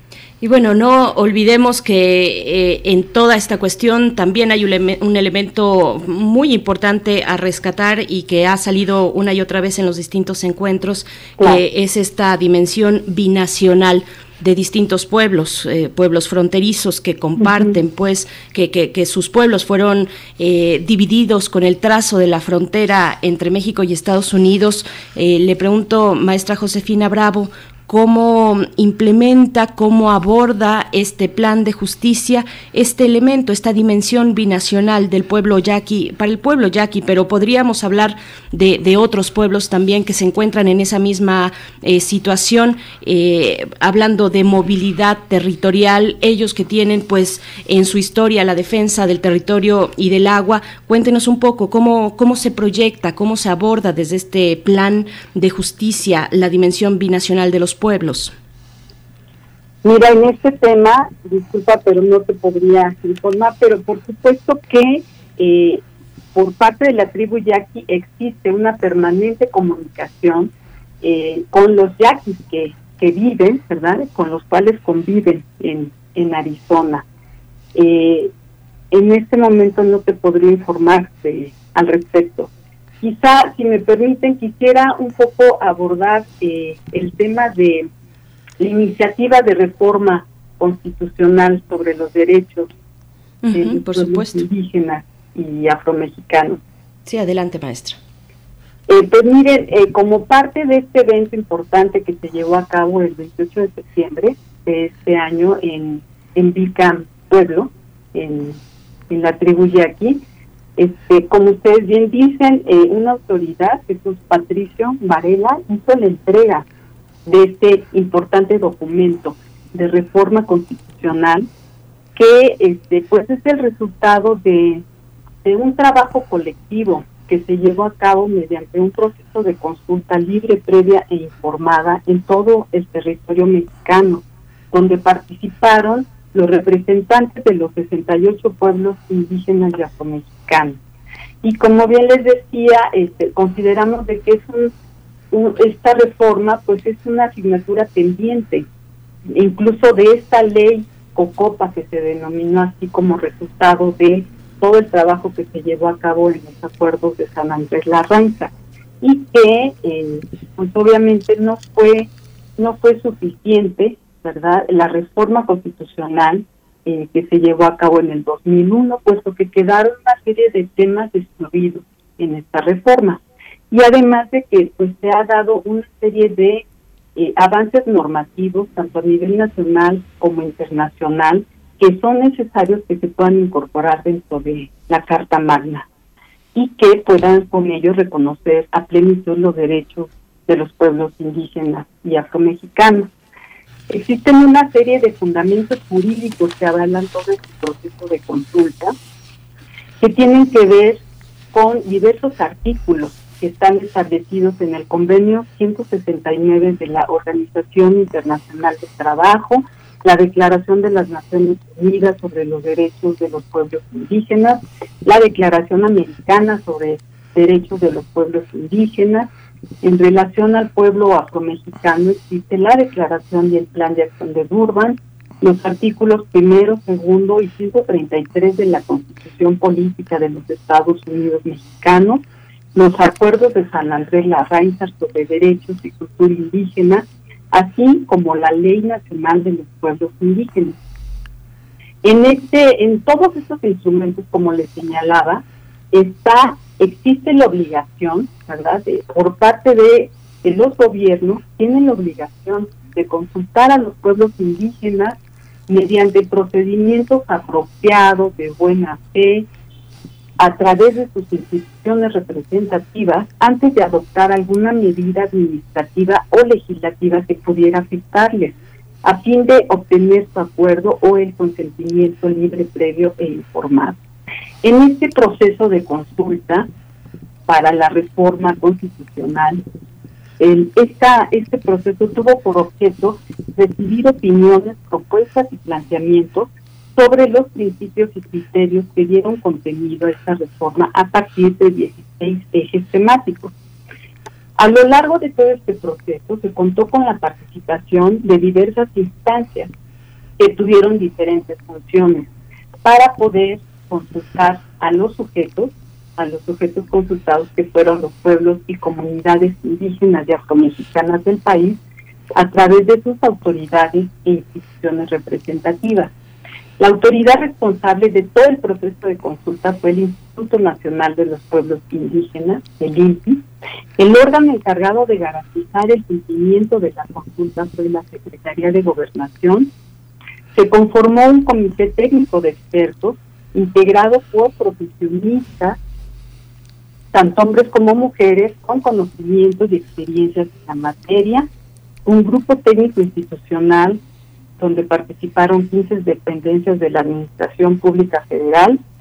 Además, se contó con el acompañamiento de legisladores de la Comisión de los Pueblos Indígenas de la Cámara de Diputados y del Senado de la República, así como observadores, conformado por organismos de derechos humanos nacionales e internacionales, donde participaron compañeros del alto comisionado de, los, de las Naciones Unidas sobre Derechos Humanos, la CNDH, comisiones estatales de derechos humanos, así como organizaciones no gubernamentales relacionadas en la materia. Eh, todo este proceso de construcción de la propuesta de reforma se llevó a cabo del 21 de junio al 4 de agosto de 2019 en 27 entidades federativas, donde el gobierno de México llevó a cabo un proceso de diálogo y consulta a los 78 pueblos indígenas y al pueblo afromexicano mediante 54 foros regionales, un foro específico para el pueblo afromexicano en Copala Guerrero y un foro con migrantes en Los Ángeles, California. Es importante señalar que en cada uno de estos foros se eligió una comisión de seguimiento. Del 6 al 8 de agosto de 2019 se llevó a cabo un foro nacional en la Ciudad de México que tuvo por objetivo presentar los resultados obtenidos de todos estos 54 foros regionales para consensar los contenidos fundamentales de cada eje temático y adoptar acuerdos para dar seguimiento al proceso de consulta ante las instancias del Poder Ejecutivo y Legislativo. Toda esta, participantes conformaron una comisión de seguimiento con un total de 688 representantes de los 68 pueblos del pueblo afromexicano. Y eh, al final en este foro nacional se nombró un comité nacional de enlace integrado por 110 representantes. Este comité nacional asistió el 9 de agosto de 2019 a la ciudad de Durango para hacerle la entrega de un documento base que en ese momento se contaba y se le hizo la entrega al presidente de la República. Después, eh, desde junio de 2019 al mes de septiembre del 2021, es importante señalar que se llevaron a cabo 11 sesiones de trabajo con el Comité Técnico de Expertos, que junto con un gran equipo jurídico, ¿verdad?, de abogadas y abogados indígenas que trabajan en el INPI, se dieron a la tarea de sistematizar las propuestas de cada uno de los 16 ejes temáticos que deben ser parte de esta gran reforma constitucional. Es importante señalar que durante el 2020 no fue posible continuar con este proceso de consulta pues, debido a la pandemia, pero a partir de este año, del 19 de junio al 25 de julio de 2021, se llevaron a cabo 61 asambleas de seguimiento donde se presentó una propuesta ya más acabada de la iniciativa de reforma constitucional. A pesar de que pues, no pudo llevarse a cabo estas reuniones con la población en todo el año pasado, se estuvo haciendo todo este trabajo de sistematización y eh, afortunadamente en este año sí se pudo ya eh, presentar, está más consolidada esta iniciativa de reforma. Y- Maestra Josefina, perdón, bueno, y, y es que ya nos ha compartido varios elementos que son interesantes, que, que hay que ir, eh, y a lo largo de los días, de los meses, pues, y del tiempo que se lleve la implementación de esta reforma constitucional, eh, de- del plan de justicia para el pueblo yaqui también, pues iremos viendo los distintos elementos que van eh, saliendo, eh, los desafíos, por supuesto, también. Ya hablábamos del caso de la tenencia de la tierra, de cómo hacer la negociación para que este, eh, eh, esta eh, implementación del otorgamiento o el resar- resarcimiento, el regresar estas 20 mil hectáreas de tierras como patrimonio a título comunal del pueblo yaqui, pues tenga efectividad en esta medida, cómo se dan las negociaciones, en fin, son muchos los elementos. Y yo quisiera preguntarle, bueno, nos habla primero de 16 ejes temáticos de la reforma, si nos pudiera mencionar los más destacables, y también otra cuestión sobre la afromexicanidad. ¿Cómo concibe esta reforma constitucional? ¿Cómo están proyectando y, planteando la idea de afromexicanidad? Porque en ese sentido hay una gran diversidad de perfiles. Están las comunidades eh, que, poco a poco hemos ido, eh, digamos, dando difusión en general eh, desde los mismos pueblos, las y los académicos que, que- que se dedican a estudiar a eh, la historia de los pueblos afromexicanos en Guerrero, en el norte del país también, en Veracruz mismo, pero también hay individualidades en todo esto, es a lo que voy. Hay muchos tipos y perfiles, no es una masa eh, homogénea, sino hay una gran diversidad eh, eh, heterogénea, hay muchos elementos ahí cuando hablamos de la, de la afromexicanidad y entonces mi pregunta es esa, ¿cómo se aborda o cómo están proyectando para esta reforma constitucional la idea de lo afromexicano, las personas que serán pues resarcidas y beneficiadas con esta reforma constitucional, maestra Josefina Bravo? Claro, mira, este, es importante señalar que dentro de una reforma constitucional, ¿verdad? Deben de quedar señalados temas generales. Y a partir de eso, en cada una de las constituciones locales, cada uno de estos conceptos deberá de desarrollarse más. En este sentido, es importante señalar que desde el año pasado se pudo incorporar el apartado C en el artículo segundo de la Constitución mexicana, donde se reconocen los derechos del pueblo afromexicano, ¿no? Que este, pues proviene pues de todo este proceso de esclavitud de, de la población que trajeron de África y que han podido desarrollar y continuar con esta cultura. Este, y obviamente forma parte de uno de los 16 ejes principales. Eh, otro de los ejes fundamentales que se consideran importante que se retome en esta reforma constitucional es el reconocimiento de los pueblos y comunidades indígenas como sujetos de derecho público, con personalidad jurídica, así como el reconocimiento, ¿verdad?, de la libre determinación y autonomía en sus distintos niveles y ámbitos es importante que se pueda reconocer las, las características y principios que rigen al municipio indígena y la autonomía en el ámbito regional para que se puedan reconstituir como pueblo y también que se puedan asociar de manera libre entre las diversas comunidades y municipios indígenas. También otro tema es el reconocimiento de las mujeres indígenas los derechos de la niñez, adolescencia, juventud indígenas y migrantes, así como, eh, como se señalaba, el reconocimiento del pueblo afromexicano y con el reconocimiento de sus derechos fundamentales. Es importante señalar que en estos ejes temáticos eh, se está planteando modificaciones a 16 artículos de la Constitución mexicana. En este momento no se los puedo señalar, simplemente estoy enunciando los ejes temáticos que se estuvieron discutiendo. Otro tema muy importante es que el reconocimiento de tierras, territorios, recursos, biodiversidad y medio ambiente de los pueblos indígenas, este reconocimiento de la relación especial y espiritual que existe entre los pueblos indígenas con sus tierras y territorios.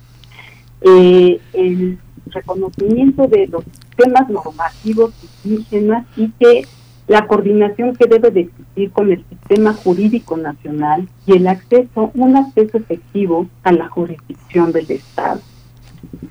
Por otro parte, por otro lado, es importante que puedan elegir a sus autoridades o representantes de acuerdo con sus normas, procedimientos y principios e instituciones, en particular en la vida política, económica, social y cultural. Muchos de estos eh, pueblos han señalado que, pues a veces para poder contender en algunos de estos este, elecciones eh, populares, pues se tienen que adherir a un partido político para que puedan, ¿verdad?, acceder a eso. Ellos están planteando que se pueda reconocer esta representación política de conformidad con sus sistemas normativos y culturales. También, por supuesto, está este reconocimiento al derecho a la consulta y el consentimiento libre, previo e informado de los pueblos y comunidades indígenas. Eh, por otro lado, eh, está el reconocimiento, el fortalecimiento y protección de todos los instrumentos, elementos que constituyen su patrimonio cultural tangible e intangible. El reconocimiento de la educación comunitaria, indígena e intercultural, así como también el reconocimiento a la salud y la medicina tradicional con pertinencia cultural y enfoque intercultural. La recono el reconocimiento de la comunicación indígena, comunitaria e intercultural, el desarrollo integral, intercultural y sostenible de la soberanía y la suficiencia alimentaria, que garanticen modelos propios de desarrollo sustentable con identidad cultural, así como el reconocimiento, ¿verdad?, de los derechos que tienen las personas indígenas que se ven obligadas a desplazarse ya sea como jornaleros agrícolas o con la población, ¿verdad? Que tiene que migrar hacia los contextos urbanos o transfronterizos. Así como que, pues, toda esta serie de modificaciones, ¿verdad?, permita a la larga que se pueda eh, crear una nueva relación entre el Estado con los pueblos indígenas, ¿verdad?, que permitan impulsar eh, políticas, programas y proyectos que garanticen, ¿verdad?, el pleno ejercicio de sus derechos y que puedan, pues, reducir la migración y pues la pobreza en la que han vivido estos pueblos indígenas. Estos serían en general los seis temas que, se están planteando que se incorporen en la Constitución mexicana. Bien, sin, sin duda importante. Pero, uh, maestra Josefina Bravo Rangel, ¿tendremos algún alguna ruta crítica para saber cuándo empezará a funcionar el plan de justicia para el pueblo yaqui y sobre todo la iniciativa de reforma constitucional para los pueblos indígenas y afromexicanos? Mira, Benito, el plan de justicia para la tribu yaqui ya comenzó. Este comenzó desde el 2019. Se hizo, digamos, este evento, ¿verdad? Formal, pero esto ya este, lleva una serie de trabajos desde el 2019 y se espera concluir estas acciones en el 2023, antes de que concluya este, este sexenio.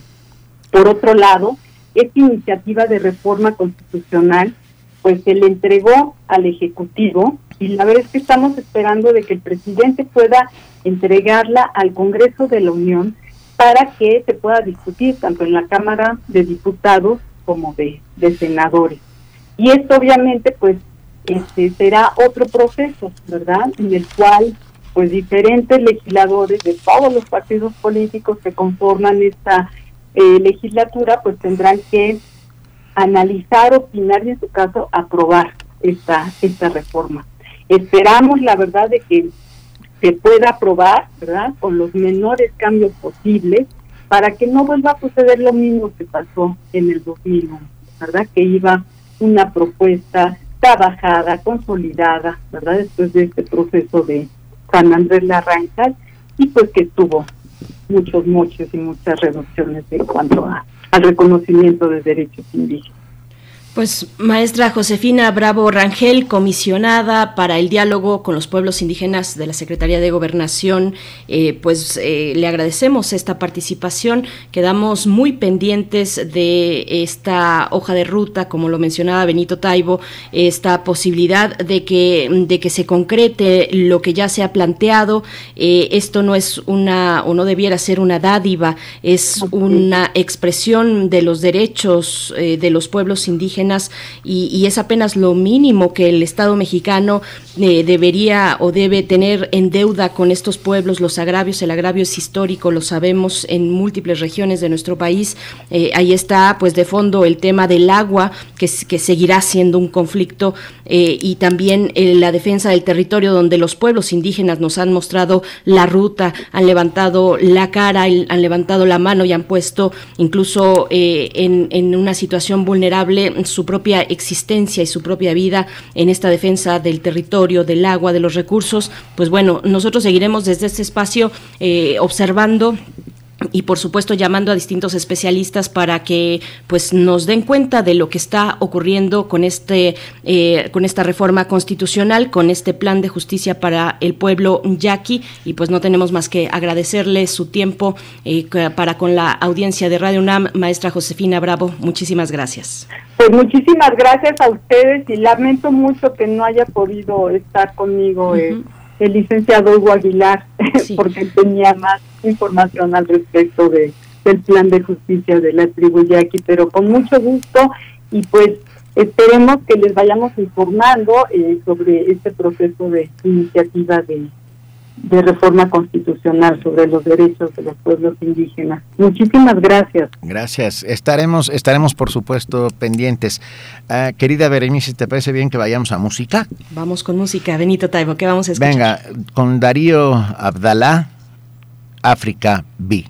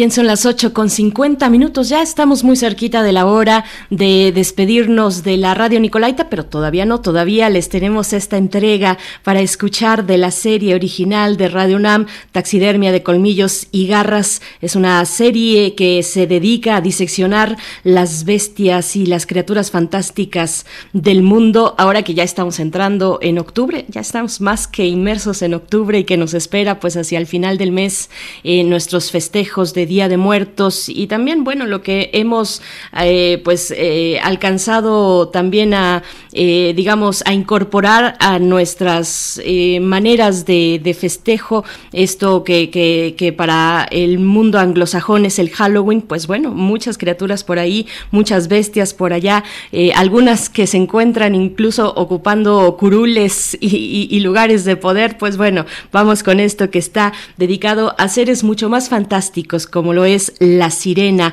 en taxidermia de colmillos y garras. Vamos a escuchar.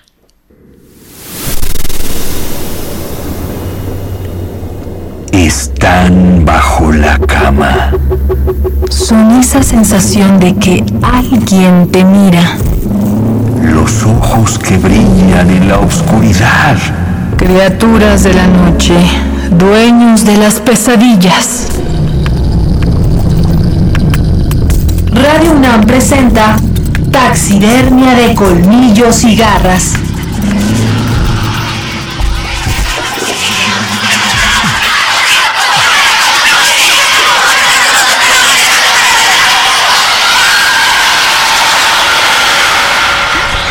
Aglaope, Telxiepia, Telxinoe, Pisinoe, Partenope, Ligeia, Nulpe, Radne,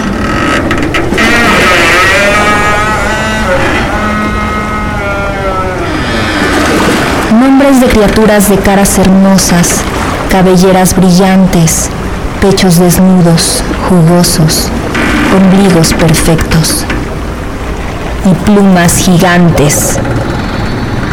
Mujeres pájaro.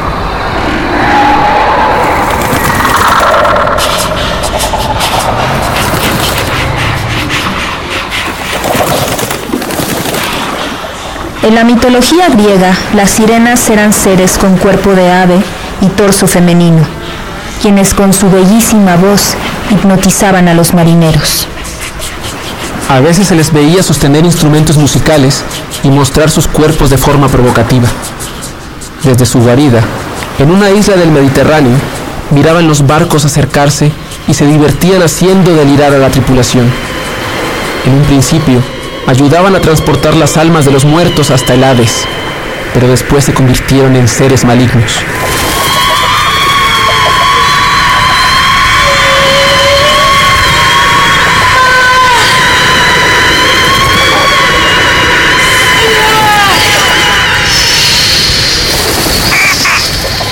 Las naves que se acercaban a su isla se estrellaban contra las rocas. Entonces, ellas sacaban sus garras, destazaban los cuerpos y devoraban a los marineros.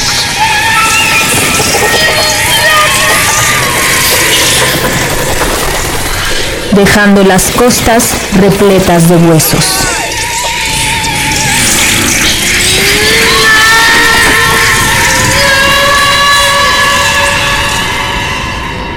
Sirena, mujer pájaro de la mitología griega.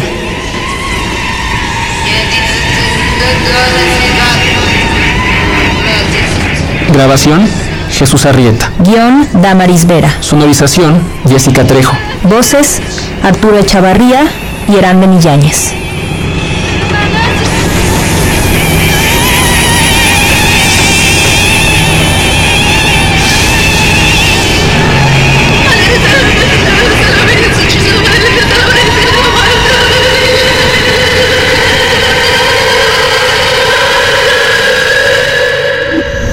Primer movimiento.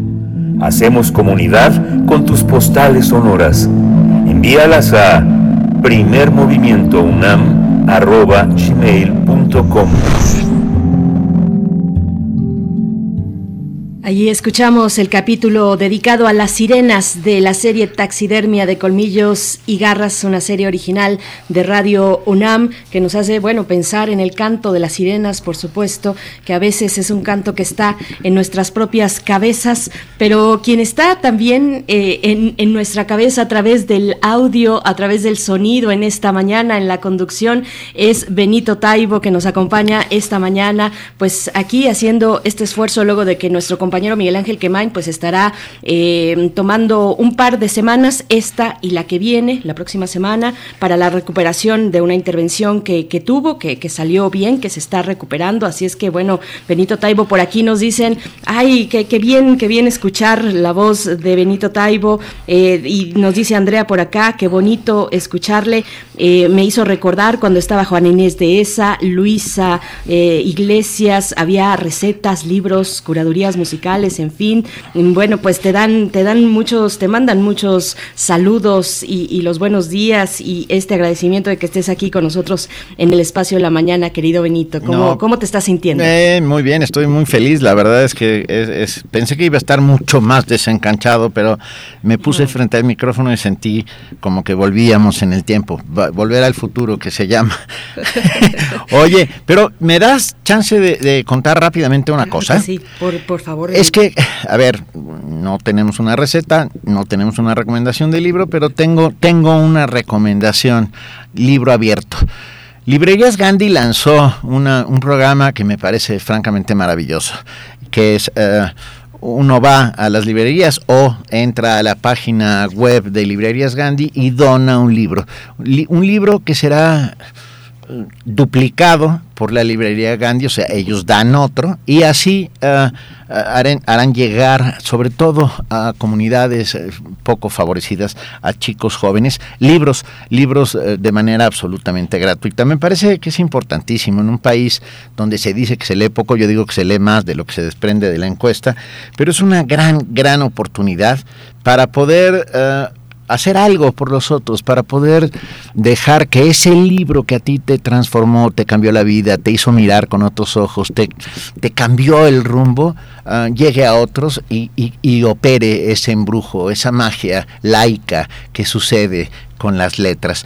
Uh, así que los conmino uh, a que se acerquen a las librerías Gandhi y donen un libro para estos jóvenes que están esperando ansiosamente para que también a ellos un libro les transforme la vida.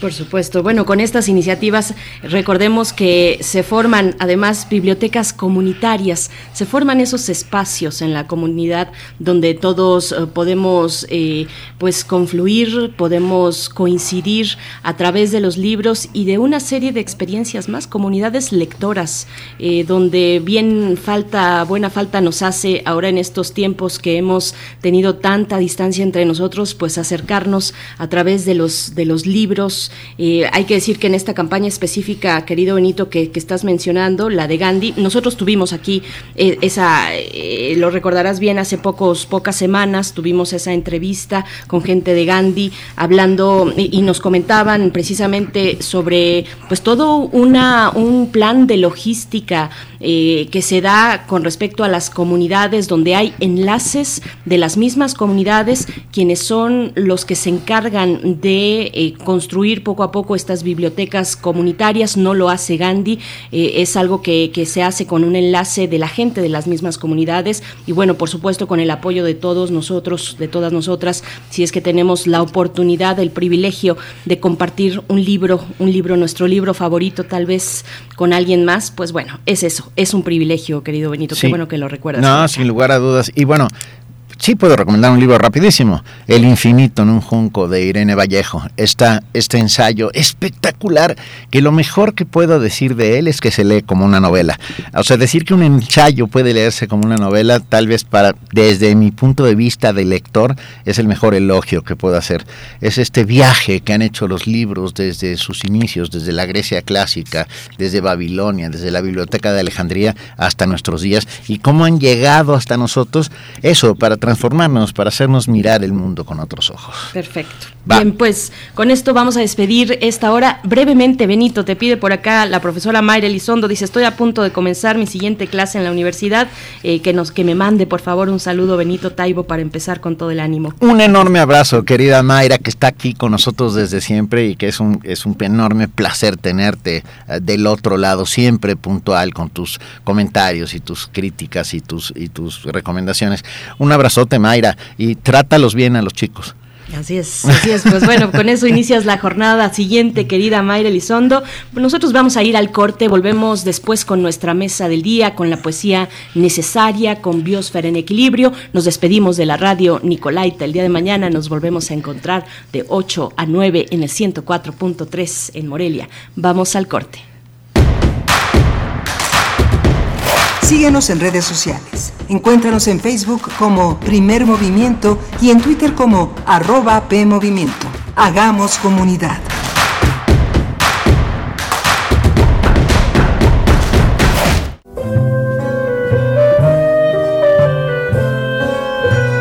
Gabinete de Curiosidades. Estrena nuevo horario. Todos los sábados a las 5.30 de la tarde por el 96.1 de FM o en radio.unam.mx y explora con Frida Rebontulet y sus almas hertzianas las sonoridades extrañas, antiguas o poco conocidas que las sombras del tiempo nos han dejado. Únete a esta expedición que lleva ya seis años al aire. Radio UNAM, experiencia sonora.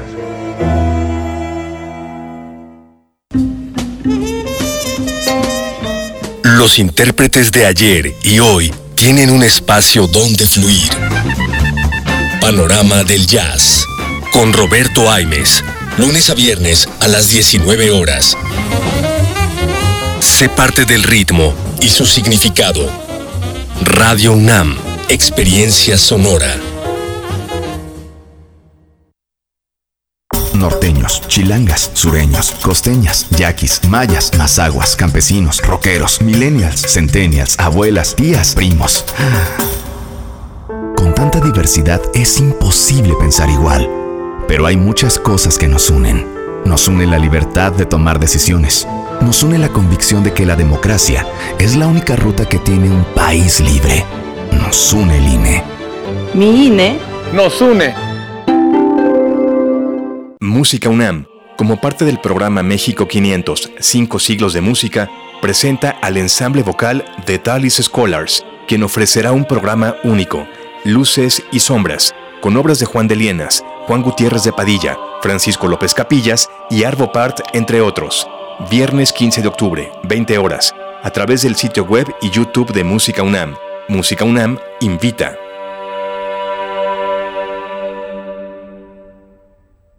Hipócrates 2.0 Mantenerse informado es parte importante de la vida. La información nos da la oportunidad de tomar las mejores decisiones, principalmente para la salud. Soy Mauricio Rodríguez, conductor de Hipócrates 2.0, donde cada semana llevamos para ti los mejores contenidos y especialistas en materia de salud. Escúchanos. Hipócrates 2.0, martes a las 18 horas, por Radio UNAM. Experiencia sonora.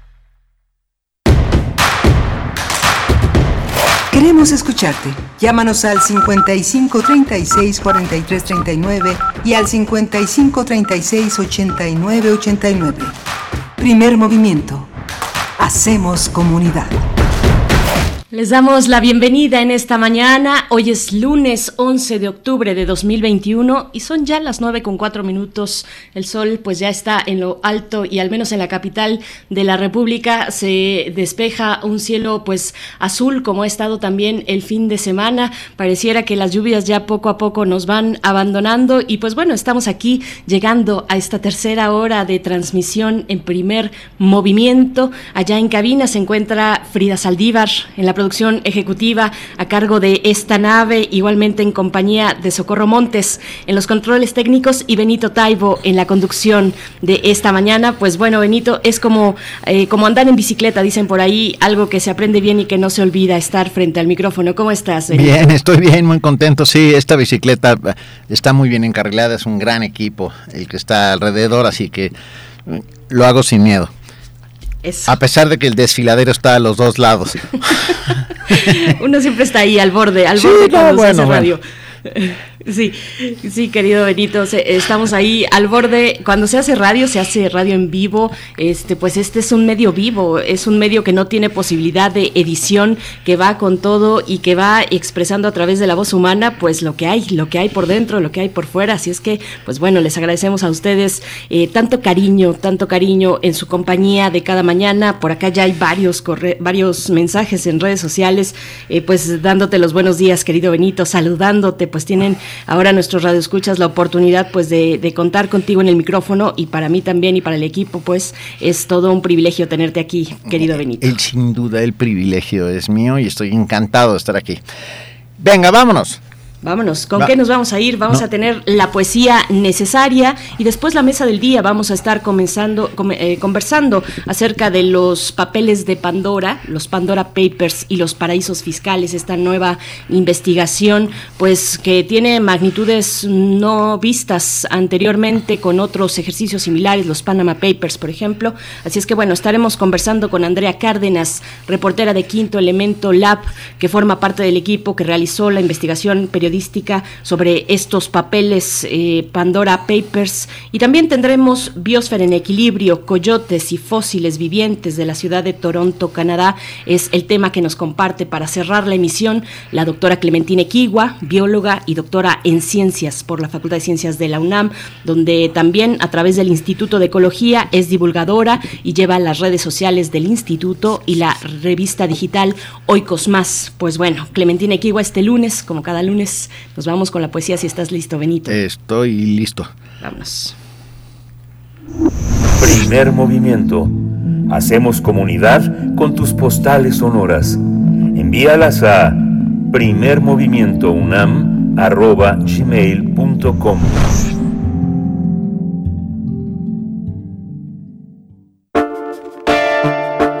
Es hora de Poesía Necesaria. Hoy está con nosotros Miguel Hernández, el maravilloso poeta español. Ah, y, y, déjeme arrancar con una pequeña carta que le envía desde la cárcel de Torrijos a su esposa Josefina Manresa el 12 de septiembre de 1939. Dice, esta semana como las anteriores llega martes y no ha llegado tu carta. También empiezo a escribir esta para que me dé tiempo a echarla después cuando el correo me traiga la tuya, que no creo que falte hoy. Estos días me los he pasado cavilando sobre tu situación cada día más difícil. El olor de la cebolla que comes me llega hasta aquí y mi niño se sentirá indignado de mamar y sacar el zumo de cebolla en vez de leche. Para que lo consueles te mando estas coplillas que le he hecho, ya que aquí no hay para mí otro que hacer que escribiros a vosotros y desesperarme. Van pues las nanas de la cebolla del maravilloso, maravilloso Miguel Hernández y como fondo tendremos eh, cebollas verdes de Jerry Wu y Jack Constanzo. La cebolla es escarcha, cerrada y pobre escarcha de tus días y de mis noches, hambre y cebolla, hielo negro y escarcha grande y redonda.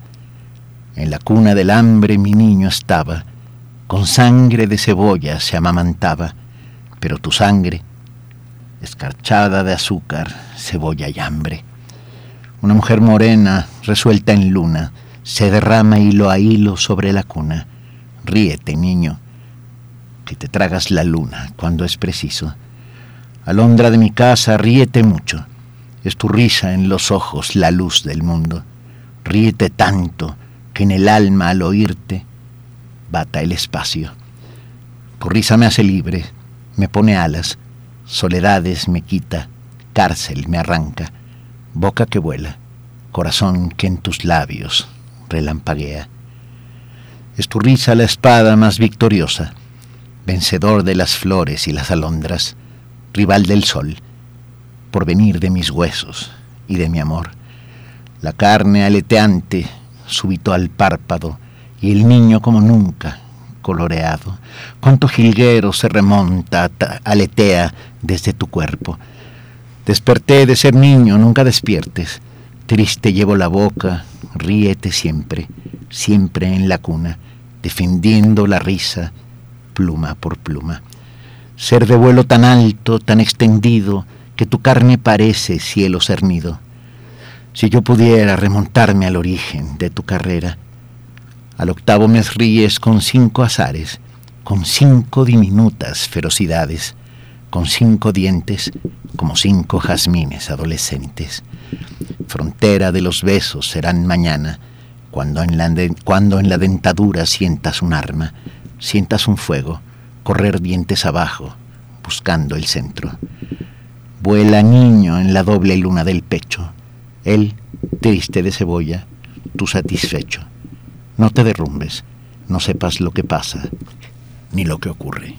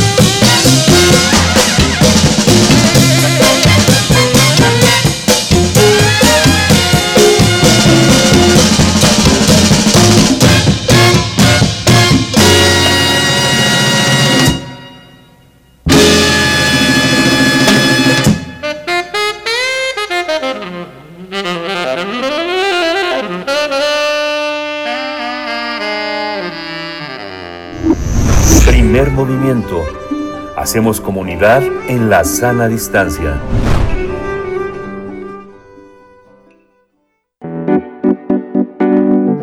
La mesa del día.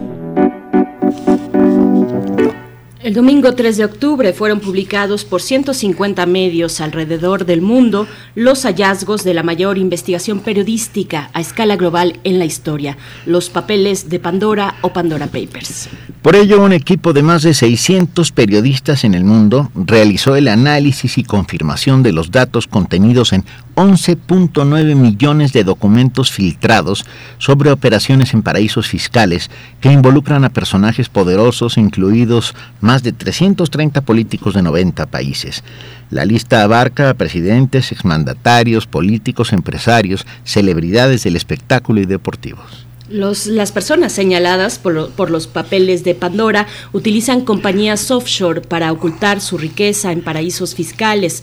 Algunas investigaciones han revelado que en algunos casos se han utilizado esquemas de evasión de impuestos y lavado de dinero. De acuerdo con los papeles de Pandora, en el caso de México hay más de 3.000 personas que han participado en operaciones offshore en las últimas décadas. Para ello han reunido a entidades secretas bajo han recurrido, perdón, a entidades secretas bajo figuras de fideicomisos, fondos, empresas o fundaciones, mediante las cuales han ocultado su riqueza en más de 22 países y territorios alrededor del mundo. La lista incluye a políticos y funcionarios públicos, tanto del gobierno federal como de gobiernos estatales. Tras la difusión de los papeles de Pandora, la Unidad de Inteligencia Financiera, la UIF en México, anunció el comienzo de una investigación sobre este caso. Realizaremos pues un análisis de los papeles de Pandora y los personajes que en México han recurrido a esos paraísos fiscales. Nos acompaña Andrea Cárdenas, reportera de Quinto Elemento Lab. Forma parte del equipo que realizó la investigación periodística sobre los Pandora Papers. Andrea Cárdenas, hola, muy buenos días, bienvenida a Primer Movimiento. Muy buenos días, Benito y Berenice, un gusto estar aquí con ustedes. Gracias, Andrea Cárdenas. Bienvenida. Pues cuéntanos, por favor. Yo creo que un poco, por supuesto, de contexto, cuáles son los antecedentes de esta investigación. Un poco que nos cuentes la ruta que tomó el Consorcio Internacional de Periodistas de Investigación y que decantó en los distintos países donde se tiene información, pues que se dan este tipo de actividades y que toca finalmente, para el caso de México, a un eh, proyecto de investigación como Quinto Elemento Lab, del que eres parte y eres reportera, Andrea Cárdenas.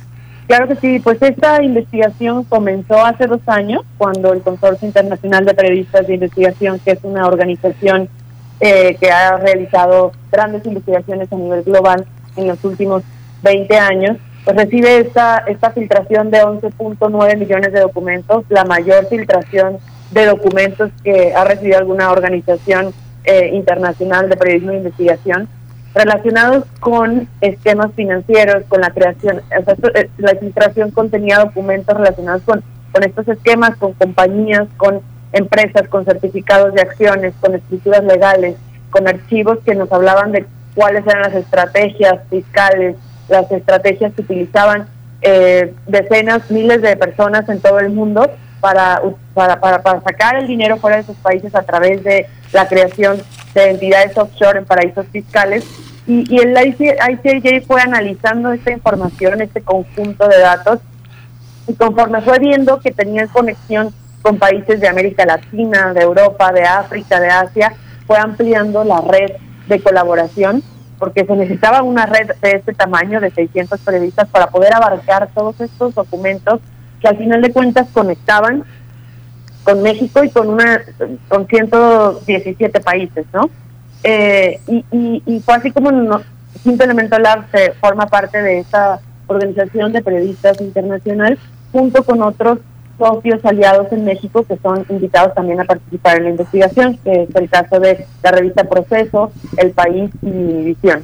Entonces, bueno, pues durante nosotros nos integramos eh, a partir de febrero eh, de este año y, durante estos últimos meses nos dimos a la tarea pues de revisar todos estos documentos para poder llegar finalmente a la lista eh, de, mexicanos, que son más de 3.000 mexicanos o residentes en el país que han hecho uso de estos fideicomisos opacos, de estas sociedades de papel en paraísos fiscales. Y hay que decir que esta base la construimos a partir de la revisión de estos documentos. O sea, a diferencia de otras filtraciones en donde ya venía, digamos, la base de datos estructurada con que, eh, que, eh, era de manera que era muy fácil filtrar nada más la información por país o por persona o por empresa. Acá no, acá la base la construimos los reporteros durante estos meses eh, y, después pues fue una revisión exhaustiva de cada uno de estos nombres, de estos 3.000 para poder identificar cuáles eran los personajes que durante la semana pasada y esta semana vamos a estar presentando sus historias.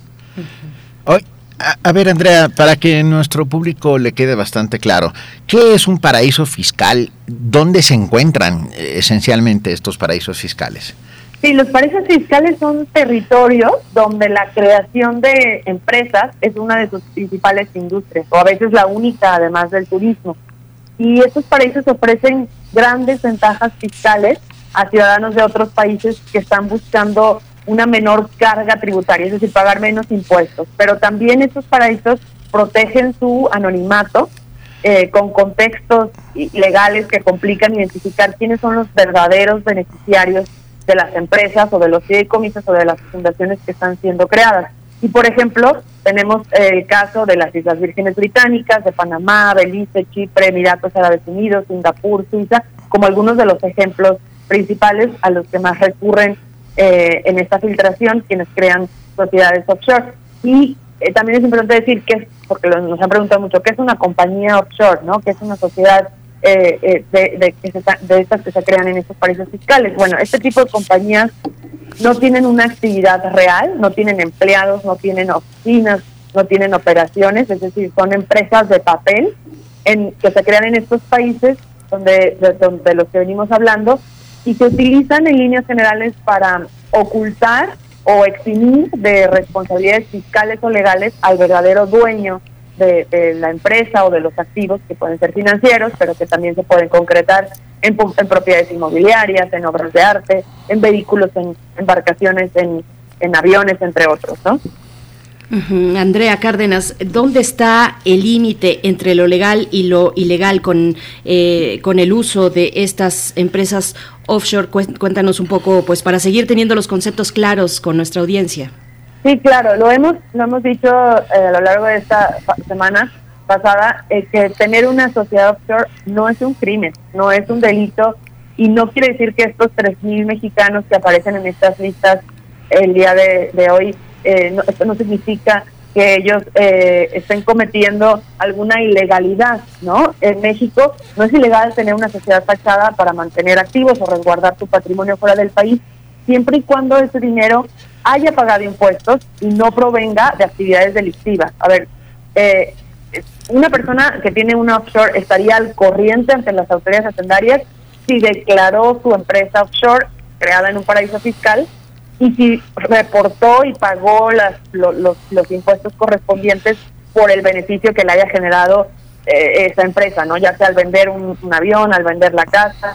entonces, eh, aquí también lo que es importante precisar es que, aunque no es un delito, en muchos casos, esta opacidad que garantizan y, el anonimato que promete y que permite eh, una offshore esto posibilita y abre la puerta a que se cometan delitos como el lavado de dinero, como la corrupción o la evasión fiscal. O sea, a nivel internacional, los colegas de ICIJ han encontrado casos en donde estas estructuras offshore se utilizaron para lavar dinero o fueron utilizadas incluso por criminales que estaban siendo perseguidos por la justicia, pero como el anonimato es una garantía al utilizar este tipo de paraísos fiscales, eh, pues no hubo ninguna consecuencia, ¿no?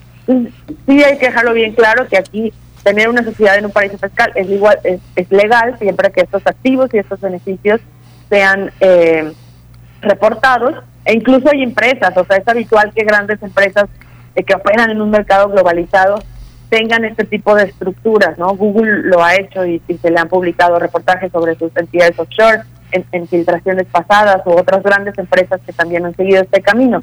Pero sí, esta opacidad volvamos a, a, reiterarlo, sí posibilita que se abra la puerta a que se cometan delitos, ¿no? Andrea Cárdenas, reportera en Quinto Elemento Lab, déjame hacerte una pregunta personal, si me lo permites, Andrea, porque suena muy emocionante. Quiero decir, yo como periodista suena súper emocionante hacer, hacer una investigación de este tipo. Pero dime cómo fue, cómo de repente te enfrentas, no sé si te tocaron los 11.9 millones de documentos o qué parte, o, o, cómo, cómo lo abordaste tú como reportera, cómo fue el trabajo, la criba, la, la investigación sobre este, esta montaña de papeles que cubren, que 11.9 millones de papeles es un rascacielos de Sí, fue una toda una aventura muy emocionante. Eh, a nosotros nos dieron acceso a una plataforma encriptada en donde estaban montados estos 11.9 millones de documentos y digamos que hay una especie de buscador como en Google en donde uno puede buscar el nombre de la persona que, que desea, o sea, Andrés Manuel López Obrador o Julio Scherer, y ahí te, te arrojaba un resultado positivo o negativo, ¿no? Entonces, eh, eh, si te arrojaba, en, ocasiones una sola persona te arrojaba hasta 500 o 1000 documentos, ¿no? Entonces había que revisar uno por uno de estos documentos para estar seguros de que la información hablaba sobre la creación de una empresa, porque muchos de estos documentos que también se incluían en la base eran notas eh, periodísticas, artículos de revistas, eh, información que ya está disponible en fuentes abiertas de Internet. Entonces, porque muchos, a ver, todos estos despachos de donde proviene la filtración, que son 14 despachos, están obligados a hacer investigación de quiénes son sus clientes, ¿no? Por, precisamente para saber que no se están enfrentando a un criminal, a un líder corrupto, a un perseguido por la justicia. Entonces, a la hora de hacer sus investigaciones, ellos incluyen notas periodísticas de agencias internacionales, de medios internacionales o hasta de medios locales. Entonces muchas veces todas estas notas estaban subidas aquí y eso fue una complicación pues porque de repente encontraba resultados eh, a, favor positivos de una persona, pero eran puras notas, no significaba que tuviera una empresa. Entonces tuvimos que descartar, digamos, todos estos falsos positivos para estar seguros de que las personas que estábamos incluyendo en la lista eran eh, personas que participaban en, estructuras offshore en paraísos fiscales. Y, y, una vez que nos dimos a la tarea de, bueno, eh, de revisar los nombres de, funcionarios públicos, de gobernadores, de alcaldes, de empresarios, de personajes, digamos, de interés público. Luego nos dimos a la tarea también de, poner, por ejemplo, en este buscador la palabra México y nos aparecían 70 mil resultados. Entonces, entre los seis reporteros que participamos, nos comenzamos a dividir la revisión de los documentos de cada uno de estos 14 despachos para encontrar los nombres que no eran de interés público, pero que sí nos decían y que nos hablaban algo sobre cómo se estaban utilizando estas entidades offshore. Y así fue como fuimos como periodistas construyendo nuestra base de datos. Y una vez que terminamos, bueno, eh, lo que tuvimos que hacer fue decir, ya, o sea, tenemos que dejar de buscar, porque entre más buscamos, más nombres encontramos. O sea, y, es muy difícil que vayamos a poder revisar estos 70 mil documentos que hablan de México eh, en el tiempo que tenemos, ¿no? Ya faltaban unos meses para el deadline que teníamos pues, para la publicación, que era el 3 de octubre, el domingo pasado. Entonces dijimos, ya tenemos nuestra lista, vamos haciendo una segunda lista de esos 3.000 para escoger cuáles son los personajes más relevantes de, de estas historias. Escojamos 70, 80 personajes que podamos publicar en un primer saque de historias y, ya hicimos nuestra lista de estos, de estos políticos, empresarios y celebridades y personajes y líderes religiosos. Y después lo que hicimos fue contrastar todos los documentos que encontramos sobre estos personajes y sus empresas. Lo que hicimos fue ir a los registros públicos de donde fueron creadas estas empresas para saber si seguían activas o en qué estatus se encontraban, eh, para conocer si, si quiénes habían sido los despachos que las registraron, sus directivos, eh, y después también hicimos una búsqueda alterna en los registros públicos de la propiedad de diferentes países, Estados Unidos, Panamá, México, en Europa, para saber si habían comprado propiedades, si habían comprado yates, si habían comprado aviones, obras de arte, y, buscar en fuentes abiertas toda la documentación y toda la información que pudiéramos encontrar sobre estas personas y sobre sus empresas, ¿no? Porque a veces sí nos, llevaba, nos llegamos a encontrar en Google información relevante sobre compra de aviones o, transacciones en obras de arte, en, exposiciones y en ferias. En fin, y, y después eh, de que corroboramos esto, pues ya nos dimos a la tarea de, eh, en una tercera fase, de buscar a estos personajes. O sea, queríamos hablar con ellos antes de publicar sus nombres. Nos aseguramos de hacerles llegar un cuestionario a cada uno de ellos en donde les preguntábamos, bueno, ¿para, ¿para qué crearon esta empresa? ¿Por qué recurrir a un paraíso fiscal? ¿Qué ventajas les ofrecía ese, ese paraíso fiscal en donde habían creado su offshore? Eh, ¿Cuál era el propósito de haberla creado? Y, todo lo que encontramos en los documentos, no les, no les podíamos compartir el documento, pero sí les cuestionábamos. Si en el documento estábamos viendo que habían creado una cuenta bancaria en las Bahamas, bueno, les preguntábamos para qué habían creado esa cuenta y si la habían reportado a las autoridades mexicanas a todos les pedimos que nos mostraran la documentación en caso de que hubieran reportado al SAT sus entidades offshore.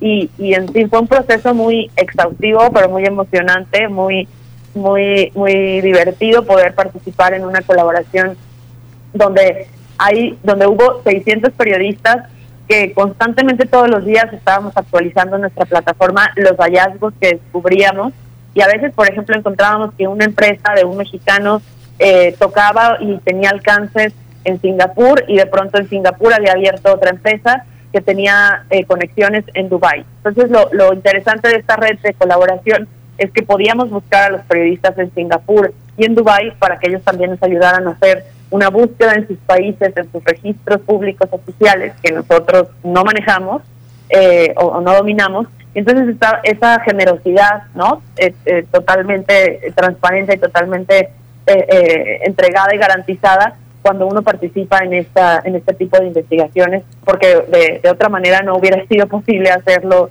en solitario, ¿no? O sea, no hubiéramos tenido el impacto, ni hubiéramos alcanzado el resultado que alcanzamos eh, al, hacerlo con, con colaboradores de 150 medios de comunicación en todo el mundo. Andrea Cárdenas, y así es como se siente no tener vida durante varios meses, supongo. Eh, pero, pero te pregunto, bueno, ¿qué, ¿qué, les dijeron? ¿Qué les contestaron? ¿Qué les contestó Germán Larrea? ¿Qué les contestó eh, Olegario Vázquez Raña? Eh, em, Alberto mm, Valleres? ¿qué, ¿qué, les, ¿Qué les dijeron en este acercamiento? Tenemos, tenemos estos papeles, están pues estos papeles donde se indican este tipo de actividades. Ustedes como periodistas les contactan, obviamente, les dicen va a salir esta información como indica, pues digamos, las reglas del periodismo. Eh, y, qué pasa después? ¿Qué les contestan? ¿Y quiénes son estos personajes que podrías destacar? Ahorita ya mencioné algunos nombres, pero que podrías compartirnos entre empresarios mexicanos, entre políticos en activo incluso y exfuncionarios también del Estado mexicano. Cuéntanos un poco de esta, de esta parte. Claro, en el caso de México, de estos más de 3.000 nombres que tenemos en la lista de Pandora Papers, encontramos a más de 80 políticos y servidores públicos, algunos en activo, otros inactivos, y a sus familias que han utilizado estos paraísos fiscales para llevar millones de dólares a estos lugares que ofrecen privilegios y anonimato fuera del alcance de las autoridades hacendarias. Y, y estos Pandora Papers es importante mencionar que están destapando la riqueza de algunos políticos cercanos a López Obrador, pero no solamente de, este gobierno, también hay conocidos políticos del PRI, del PAN, del Partido Verde, hijos de exgobernadores, miembros de gabinetes estatales. Por ejemplo, en el caso de, pues uno de los personajes que más ha llamado la atención es Julio Scherer, quien era hace, hace unas semanas el consejero jurídico de López Obrador, y él aparece vinculado a una, a una empresa offshore en las Islas Vírgenes Británicas, que es dueña de otra empresa en Miami que a su vez es dueña de un departamento en Miami. Lo que lo que hemos visto en los documentos es que estos personajes van creando como capas y capas de empresas que te permiten, eh, pues más bien que, te impiden saber quién es el verdadero dueño que está detrás, ¿no? Entonces, por ejemplo, si uno busca ese departamento en Miami, aparece a nombre de una empresa. Entonces, es muy difícil o prácticamente imposible que, que si no tuviéramos la información y los documentos a través de esta, de esta filtración no hubiéramos podido llegar a, a, identificar que Julio Scherer es quien está detrás y quien estuvo pagando los impuestos de este departamento durante varios años, ¿no? Y, y lo que, por ejemplo, en este caso se preguntaban, ¿qué les respondieron? En, en este caso, Scherer nos respondió que se trataba de información que tenía que ver con su persona en un periodo de su trayectoria en el que él no era funcionario público, sino... ¿En qué año fue? ¿2011? Por ahí? En 2011 es cuando le ceden las acciones, o sea, recibe el 50 mil acciones de esta compañía de las Islas Vírgenes y las acciones las recibe de una familia de empresarios, los, los Lanzmanas.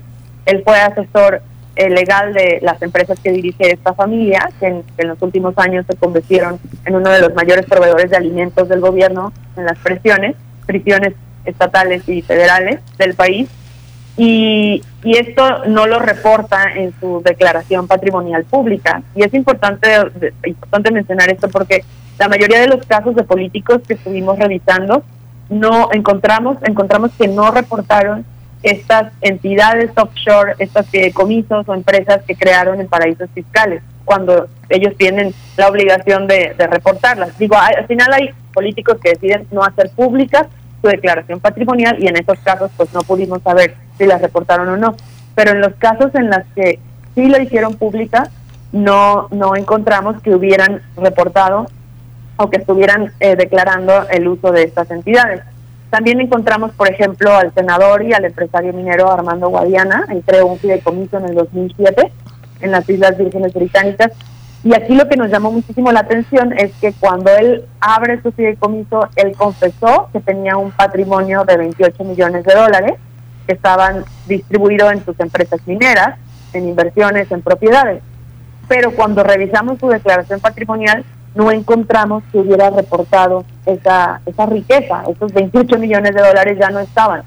Y, y cuando le preguntamos de dónde venía ese patrimonio declarado, el senador nos dijo que no lo sabía y nos dijo que sus contadores habían cometido un error al llenar su declaración patrimonial y, o sea, ellos creyeron que estaban llenando la declaración del conflicto de intereses y, y, y, lo dejaron todo en blanco. Entonces no, no había rastro de que hubiera creado su fideicomiso, de que tuviera empresas mineras mexicanas, de que tuviera inversiones, cuentas bancarias en México o en el extranjero, ¿no? Y él nos explica que este fideicomiso fue creado para desarrollar un proyecto minero que al final no se concretó, por lo que el fideicomiso se, extinguió, ¿no? Eh, otra persona, otro de los funcionarios federales es el secretario Jorge Argani, quien aparece como dueño de una empresa también en las Islas Vírgenes, que las Islas Vírgenes hemos visto que es uno de los destinos favoritos de los mexicanos para crear entidades offshore. Eh, cerca de 800 entidades, o sea, casi la mitad de las empresas que encontramos en Pandora Papers en las que participan mexicanos están enclavadas en este paraíso fiscal de las Islas Vírgenes. Y esta empresa del secretario fue creada en 1998, justo un mes después de que Arganis ingresara a la Secretaría de Obras y de Servicios del Gobierno de la Ciudad de México. Y en una carta él nos respondió que los recursos que invirtió en esta empresa, aunque no nos dijo de qué, de, qué monto se trataba, pero nos, nos menciona que fueron producto de su trabajo en el sector privado y que había sido víctima de una estafa y que había perdido este, este dinero, no había logrado recuperarlo a lo largo de estos años. Ah, perdón, querida Andrea, uh, solamente para que nos quede muy claro. Hay dos islas vírgenes. Hay unas islas vírgenes británicas y hay unas islas vírgenes que pertenecen a los Estados Unidos. ¿A cuáles nos estamos refiriendo? Ah, nos referimos a las islas vírgenes británicas, a las británicas. Sí. Oh. Okay. Sí, eh, que es, es este, es, es, es, son, es un archipiélago que está en medio del Caribe, que como mencionábamos, pues es uno de los destinos favoritos de los mexicanos para llevar su, su riqueza, su fortuna a través de entidades offshore.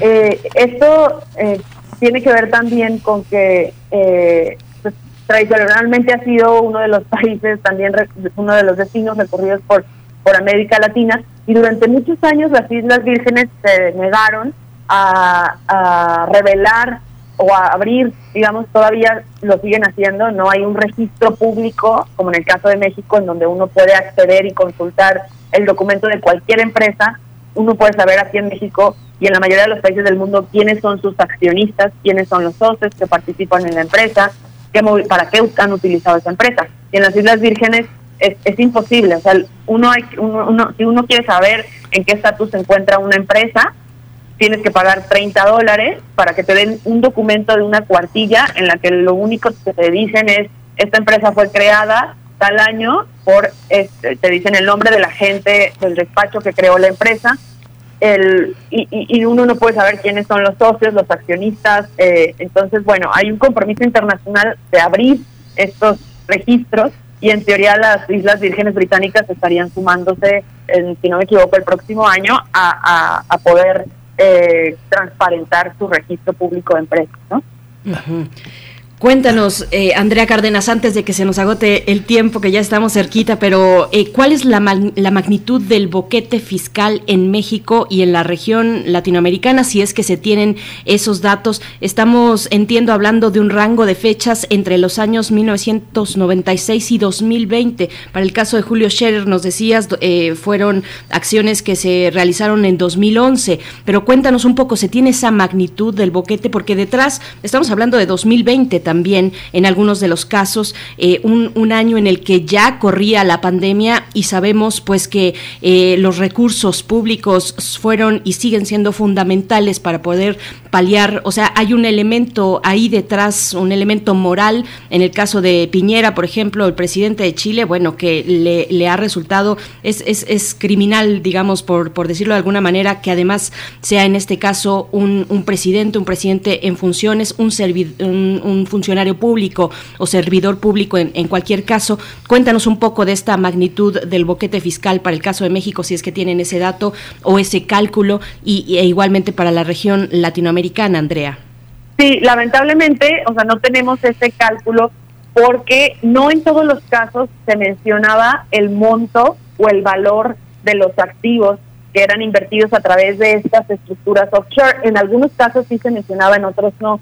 Entonces no fue posible sacar, además de los 3.000 eh, mexicanos, eh, era una lista demasiado extensa, ¿no? Lo que hicimos fue, eh, digamos, de, los personajes más relevantes de interés público eh, que publicamos en un interactivo en nuestro sitio web, al que denominamos este interactivo Los protagonistas mexicanos en los Pandora Papers, eh, ahí sí pudimos hacer un conteo, o sea, de esta lista delimitada y encontramos que, por ejemplo, 25 mexicanos, a los miles que figuran en los registros, movieron alrededor de 1.270 millones de dólares a jurisdicciones offshore. Estamos hablando solamente de 25 mexicanos, ¿no? Eh, no, a nivel internacional tampoco existe una cifra, porque además los activos no muchas veces vienen en millones de dólares. A veces lo que se movió fue una obra de arte o se realizó una transacción de la compra-venta de un inmueble y no se mencionaba en todos los casos el monto o el valor de los inmuebles o de los yates o de los aviones o del activo que manejaran. Eh, pero sí, sí es importante decir que en el caso de México las propias autoridades fiscales han reconocido que hay una, eh, pues que los grandes contribuyentes, los sectores más poderosos, están evadiendo y eludiendo impuestos por unos 700 mil millones de pesos anualmente. Esto equivale al 3% del PIB. Y ya lo ha dicho el SAT, que estas pérdidas son causadas por planeaciones fiscales agresivas y deducciones indebidas. Eh, el tema de los paraísos fiscales, las autoridades mexicanas particularmente la Unidad de Inteligencia Financiera ya mencionó que, bueno, desde el domingo pasado cuando publicamos la investigación el 3 de octubre, que estaban dando inicio a una investigación eh, para indagar pues eh, los nombres de los mexicanos que aparecen en estas estructuras. El SAT hasta ahora no ha mencionado nada, ha habido un silencio por parte de las autoridades eh, mexicanas del SAT. Y, y aquí lo que tendrían que hacer o lo que esperaríamos en un siguiente paso es que, bueno, esta información que hoy estamos publicando, los nombres, las empresas, las estructuras que revelamos, eh, que sea contrastada con las bases de datos que tiene el SAT para poder saber si estas estructuras, estas empresas fueron declaradas por los mexicanos y si están al corriente del pago de impuestos, ¿no? Y así ya entonces a ellos les tocaría determinar el tamaño del boquete o, de, o del, impuesto que se dejó de pagar. Porque en el caso de los documentos que nosotros consultamos, no venían, no había, no había declaraciones fiscales. O sea, es decir, nosotros no sabemos si esas empresas las declararon al SAT y si, o si pagaron impuestos o no pagaron impuestos. Hacia ahí dirijo mi pregunta, Andrea. El periodismo de investigación tiene sus límites. ¿Hasta dónde vamos a llegar? ¿Cuál, cuál es el siguiente paso para el consorcio? Claro, pues por parte del consorcio vamos a seguir publicando más historias. O sea, apenas nosotros, en el caso de México, sacamos un primer saque de historias la semana pasada. Esta semana, mañana vamos con otra historia. Hay, hay muchos, muchos eh, muchas líneas de investigación que se han abierto a lo largo de estos meses en las que estamos trabajando, eh, sobre las que todavía no podemos revelar o dar a conocer detalles, pero que nos encantaría presentar aquí con ustedes en las próximas semanas, cuando ya sea posible hacerlo. Pero, eh, o sea, más, más allá de los papeles y de lo que podamos nosotros encontrar, sí tenemos una limitante, porque nosotros no tenemos acceso a, las bases oficiales del gobierno como para poder saber ¿no? si hubo delito o no en esto que nosotros estamos revelando. En algunos casos es, ha sido muy claro, eh, sobre todo cuando se trata de criminales encubiertos los que utilizan estos, estas empresas en, en periodos donde estaban siendo ya perseguidos o investigados por la justicia, o incluso porque ya se sabe que las empresas que estaban utilizando formaban parte de investigaciones oficiales de diferentes gobiernos. Pero en la mayoría de los casos no, no tenemos esos indicios. Es decir, tendríamos que aquí ya, eh, y ya ahí se limita nuestro papel como periodistas porque ya a quien le toca esa chamba ya es de las autoridades, ¿no? Claro. Claro, y bueno, para cerrar, hacia allá vamos. Entonces, ¿qué expectativas se tienen sobre la UIF, la Unidad de Inteligencia Financiera en México? Ya se ha pronunciado su titular, Santiago Nieto, cuéntanos un poco en este punto en el que ya el periodismo pues le es imposible avanzar porque hay información pues que es solamente del manejo de la autoridad fiscal, ¿qué expectativas se tienen con respecto a la UIF, Andrea Cárdenas?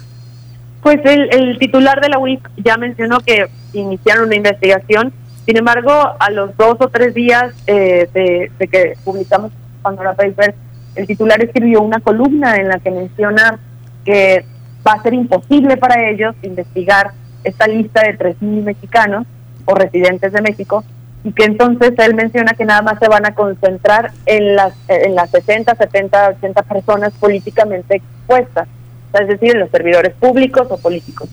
Em, entonces esto, pues sí, sí, sí baja un poco la, la expectativa que teníamos, porque a ver, es la autoridad la que está diciendo no tengo capacidad para investigar a todas estas personas ni para seguirle la pista al dinero, entonces me voy a concentrar en un grupo pequeño de personajes. Pero en ese en ese grupo de políticamente expuestos nada más están los, los funcionarios, no están los empresarios que también utilizaron estas estructuras y que son los que más millones de dólares han movido en los casos en los que llegamos a ver, eh, más que los políticos y, y no están las celebridades, y no están las congregaciones religiosas, y no están eh, el resto de, los personajes que hemos venido documentando. Entonces eso sí te habla un poco de la incapacidad y de las herramientas que tienen las autoridades o quizás también de la falta de voluntad política para llegar más lejos, ¿no? El presidente López Obrador también había mencionado que el, el lunes pasado, hace una semana, que se investigara a todos, en especial en los casos donde había indicios de irregularidades, pero no hemos visto hasta ahorita que la Fiscalía o el SAT hayan tomado alguna acción, a diferencia de otros países. Por ejemplo, eh, si comparamos las reacciones eh, en América Latina, sin irnos más lejos, allá eh, la Fiscalía de Chile ya ordenó e inició una investigación en contra de su propio presidente, ¿no? Allá una fiscalía totalmente autónoma. Y pero también hemos visto reacciones negativas, como en Honduras, en donde a puerta cerrada el Congreso aprobó reformas a la ley de lavado de activos. Eh, una de estas reformas define como personas políticamente expuestas a organizaciones de la sociedad civil que realizan investigaciones, precisamente como lo que nosotros hemos venido haciendo y como lo que hicieron nuestros colegas de allá en Honduras. Eh, y, y, bueno, aquí en México eh, estamos pues a la expectativa, de, esperemos que en los próximos días o las semanas eh, o las próximas semanas haya alguna reacción más contundente, ¿no? Porque estamos acostumbrados a que no pase nada. Después de, que se publicaron otras investigaciones periodísticas similares sobre el uso de paraísos fiscales en México y en el mundo, como Panama Papers, ustedes recordarán en el año 2016 o un año después Paradise Papers. Aquí en México eh, estas investigaciones pasaron desapercibidas. O sea, bueno, en, en su momento el SAT sí dijo que habían realizado auditorías a, X número de personas para investigar el origen y se habían reportado estas estructuras, pero no fue más allá de esas declaraciones, ¿no? Y, precisamente, bueno, pues una de las consecuencias del uso de estos paraísos fiscales es que se paguen menos impuestos en paraísos, en, países, países como México, donde históricamente los más ricos y las élites han sido favorecidos con condonaciones o privilegios fiscales y bueno, el, el SAT pues tiene todo esto en sus manos y sobre todo ahora en el contexto en el que están discutiendo y viendo y, elaborando estrategias para ver cómo recaudan más impuestos. Ya dijeron que no van a aumentar los impuestos, pero que sí necesitan eh, más ingresos, pues aquí hay una ventana de oportunidad para las fuertes autoridades mexicanas, ¿no? Millones de gracias. Andrea Cárdenas, reportera en Quinto Elemento Lab, que nos ha hablado largo y tendido sobre los papeles de Pandora y que muy pronto volveremos a recurrir a ti si te parece bien para seguir abundando en el tema. Claro que sí, muchísimas gracias Benito Berenice, un gusto estar aquí. Saludos. Gracias, hasta pronto. Andrea Cárdenas, bueno, también además de lo que ocurre a nivel local, local, con las autoridades de investigación, pues están ahí al fondo las normas del sistema fiscal internacional que a pesar de tantos casos ya denunciados, pues no parecen ser suficientes. Pero bueno, vamos a dejar hasta aquí este tema para irnos con música a cargo de Pacifician Power. Vení es el título de esta canción.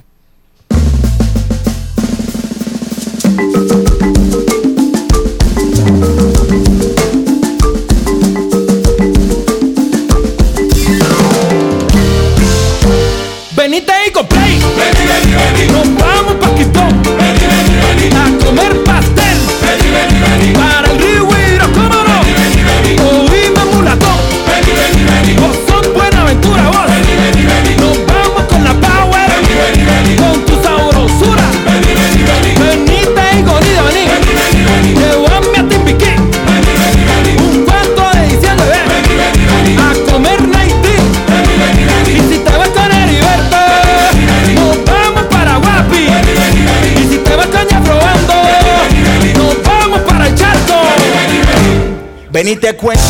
Que se habla por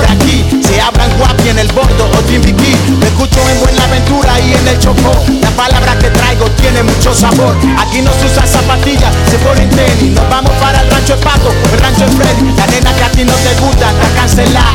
Y la que no está tan buena bien cambiada. Perdone que lo rectifique, usted disculpe. Ahora di que a la novia le dicen chupe. De que te será tembao, no ponga excusa. Ponga para ese biche, usted abusa. Le meten la letra, le mete al tambor. Le mete bien sabroso rechera con sabor. Pacifica Power, aquí la traigo yo.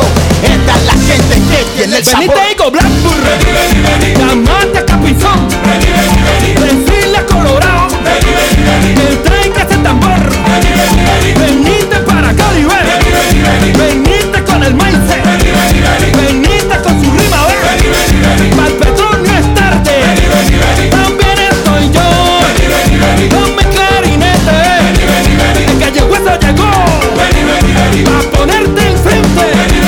Venite y gozar al ver. Primer movimiento. Hacemos comunidad con tus postales sonoras. Envíalas a primermovimientounam.gmail.com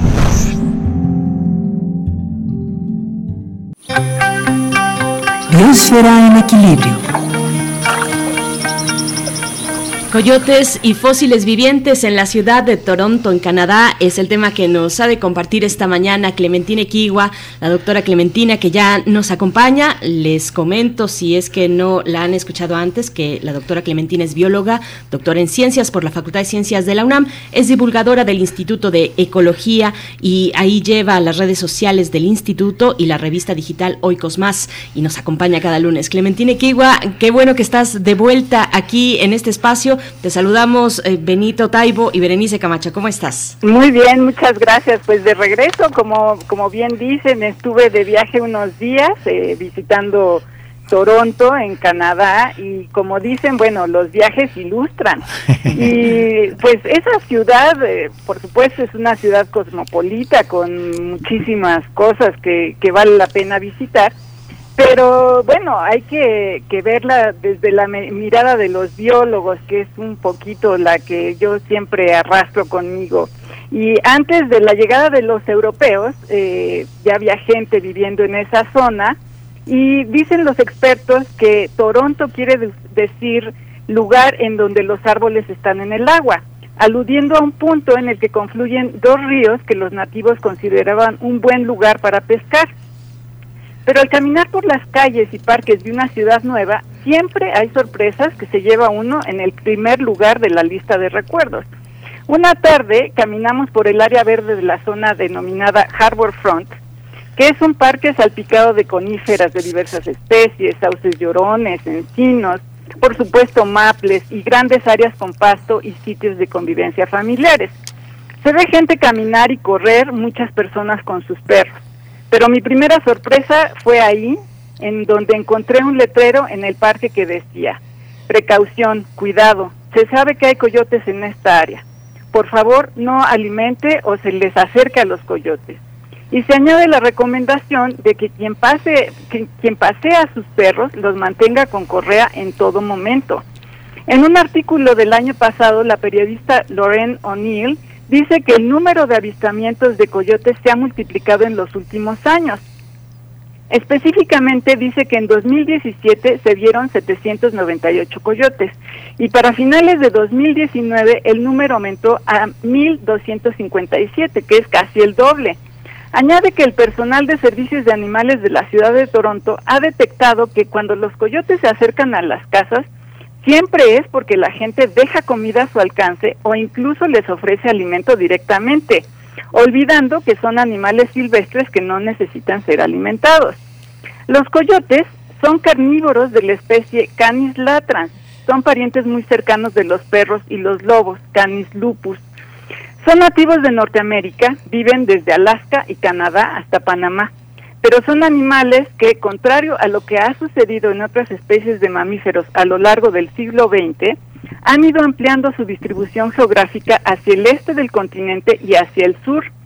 Se sabe que en 2010 cruzaron el canal de Panamá y por fototrampas que llegaron a la zona del Darién en do- 2014.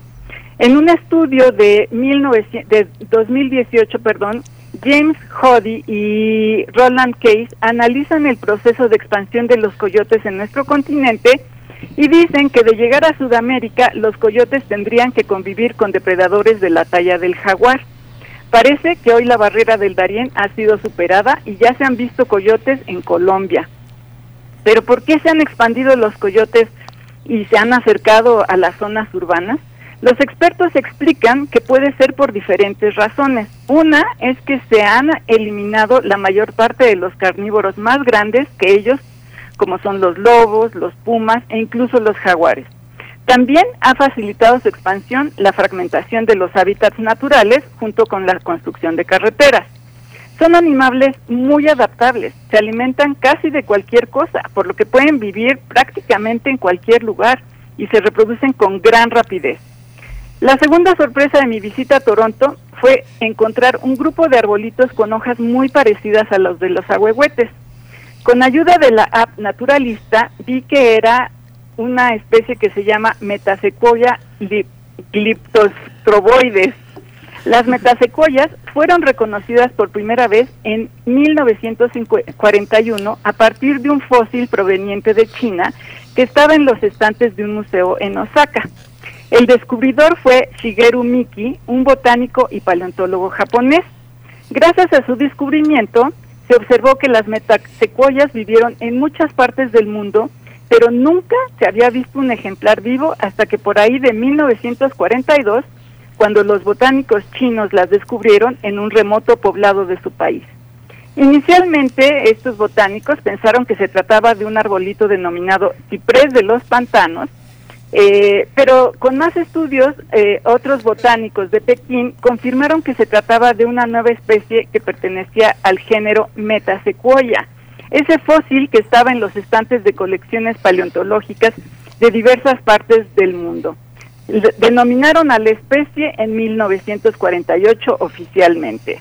La noticia de este descubrimiento recorrió el mundo. La prensa lo llamó el descubrimiento botánico del siglo XX porque se trataba de un árbol conocido primero por sus fósiles. Era como encontrar un dinosaurio vivo en pleno siglo XX. Después de todo, estos árboles han habitado la Tierra desde hace 50 millones de años. A principios de la década eh, de 1950 llegaron semillas de metasecuoyas al famoso Arnold Arboretum en Harvard y ahí se cultivaron con éxito. Eh, con éxito. Después se distribuyeron por jardines botánicos y universidades de todo el mundo. Y ahora hay millones de metasecuoyas en espacios públicos de todo el mundo porque además de hermosas son muy resistentes a los inviernos fríos y crecen muy rápido, hasta un metro por año. Desafortunadamente, como en muchas de estas historias, en su hábitat nativo la especie está en peligro de extinción y según la lista roja de la UICN, sus poblaciones están disminuyendo. Se estima que solo quedan 5.393 árboles en su hábitat original. Las eh, eh, solo viven en un área muy pequeña de China, en las provincias de Sichuan y Hubei, en donde su hábitat se ha convertido en cultivos de arroz. Así que bueno, las ciudades indudablemente tienen sorpresas, eh, los viajes ilustran y, y pues estamos, eh, mi mensaje es que estamos haciendo nuevos ecosistemas que vamos moldeando a nuestro gusto con el paso del tiempo. ¿Qué les parece? Maravilloso. Eh, la verdad es que eh, es sorprendente en todos los sentidos. Uno no pensaría que Toronto, que es esta ciudad cosmopolita, eh, urbana, etcétera, etcétera, contuviera estas maravillas, querida Clementina. Exactamente, es sorprendente y bueno, fascinante. Las metasecuoyas, qué, qué maravilla y qué hallazgos que nos compartes esta mañana, Clementina Equigua. Te agradecemos como siempre y nos encontramos la próxima semana contigo en esta que corre, pues te deseamos lo mejor y bienvenida de vuelta aquí a Primer Movimiento. Nos encontramos pronto.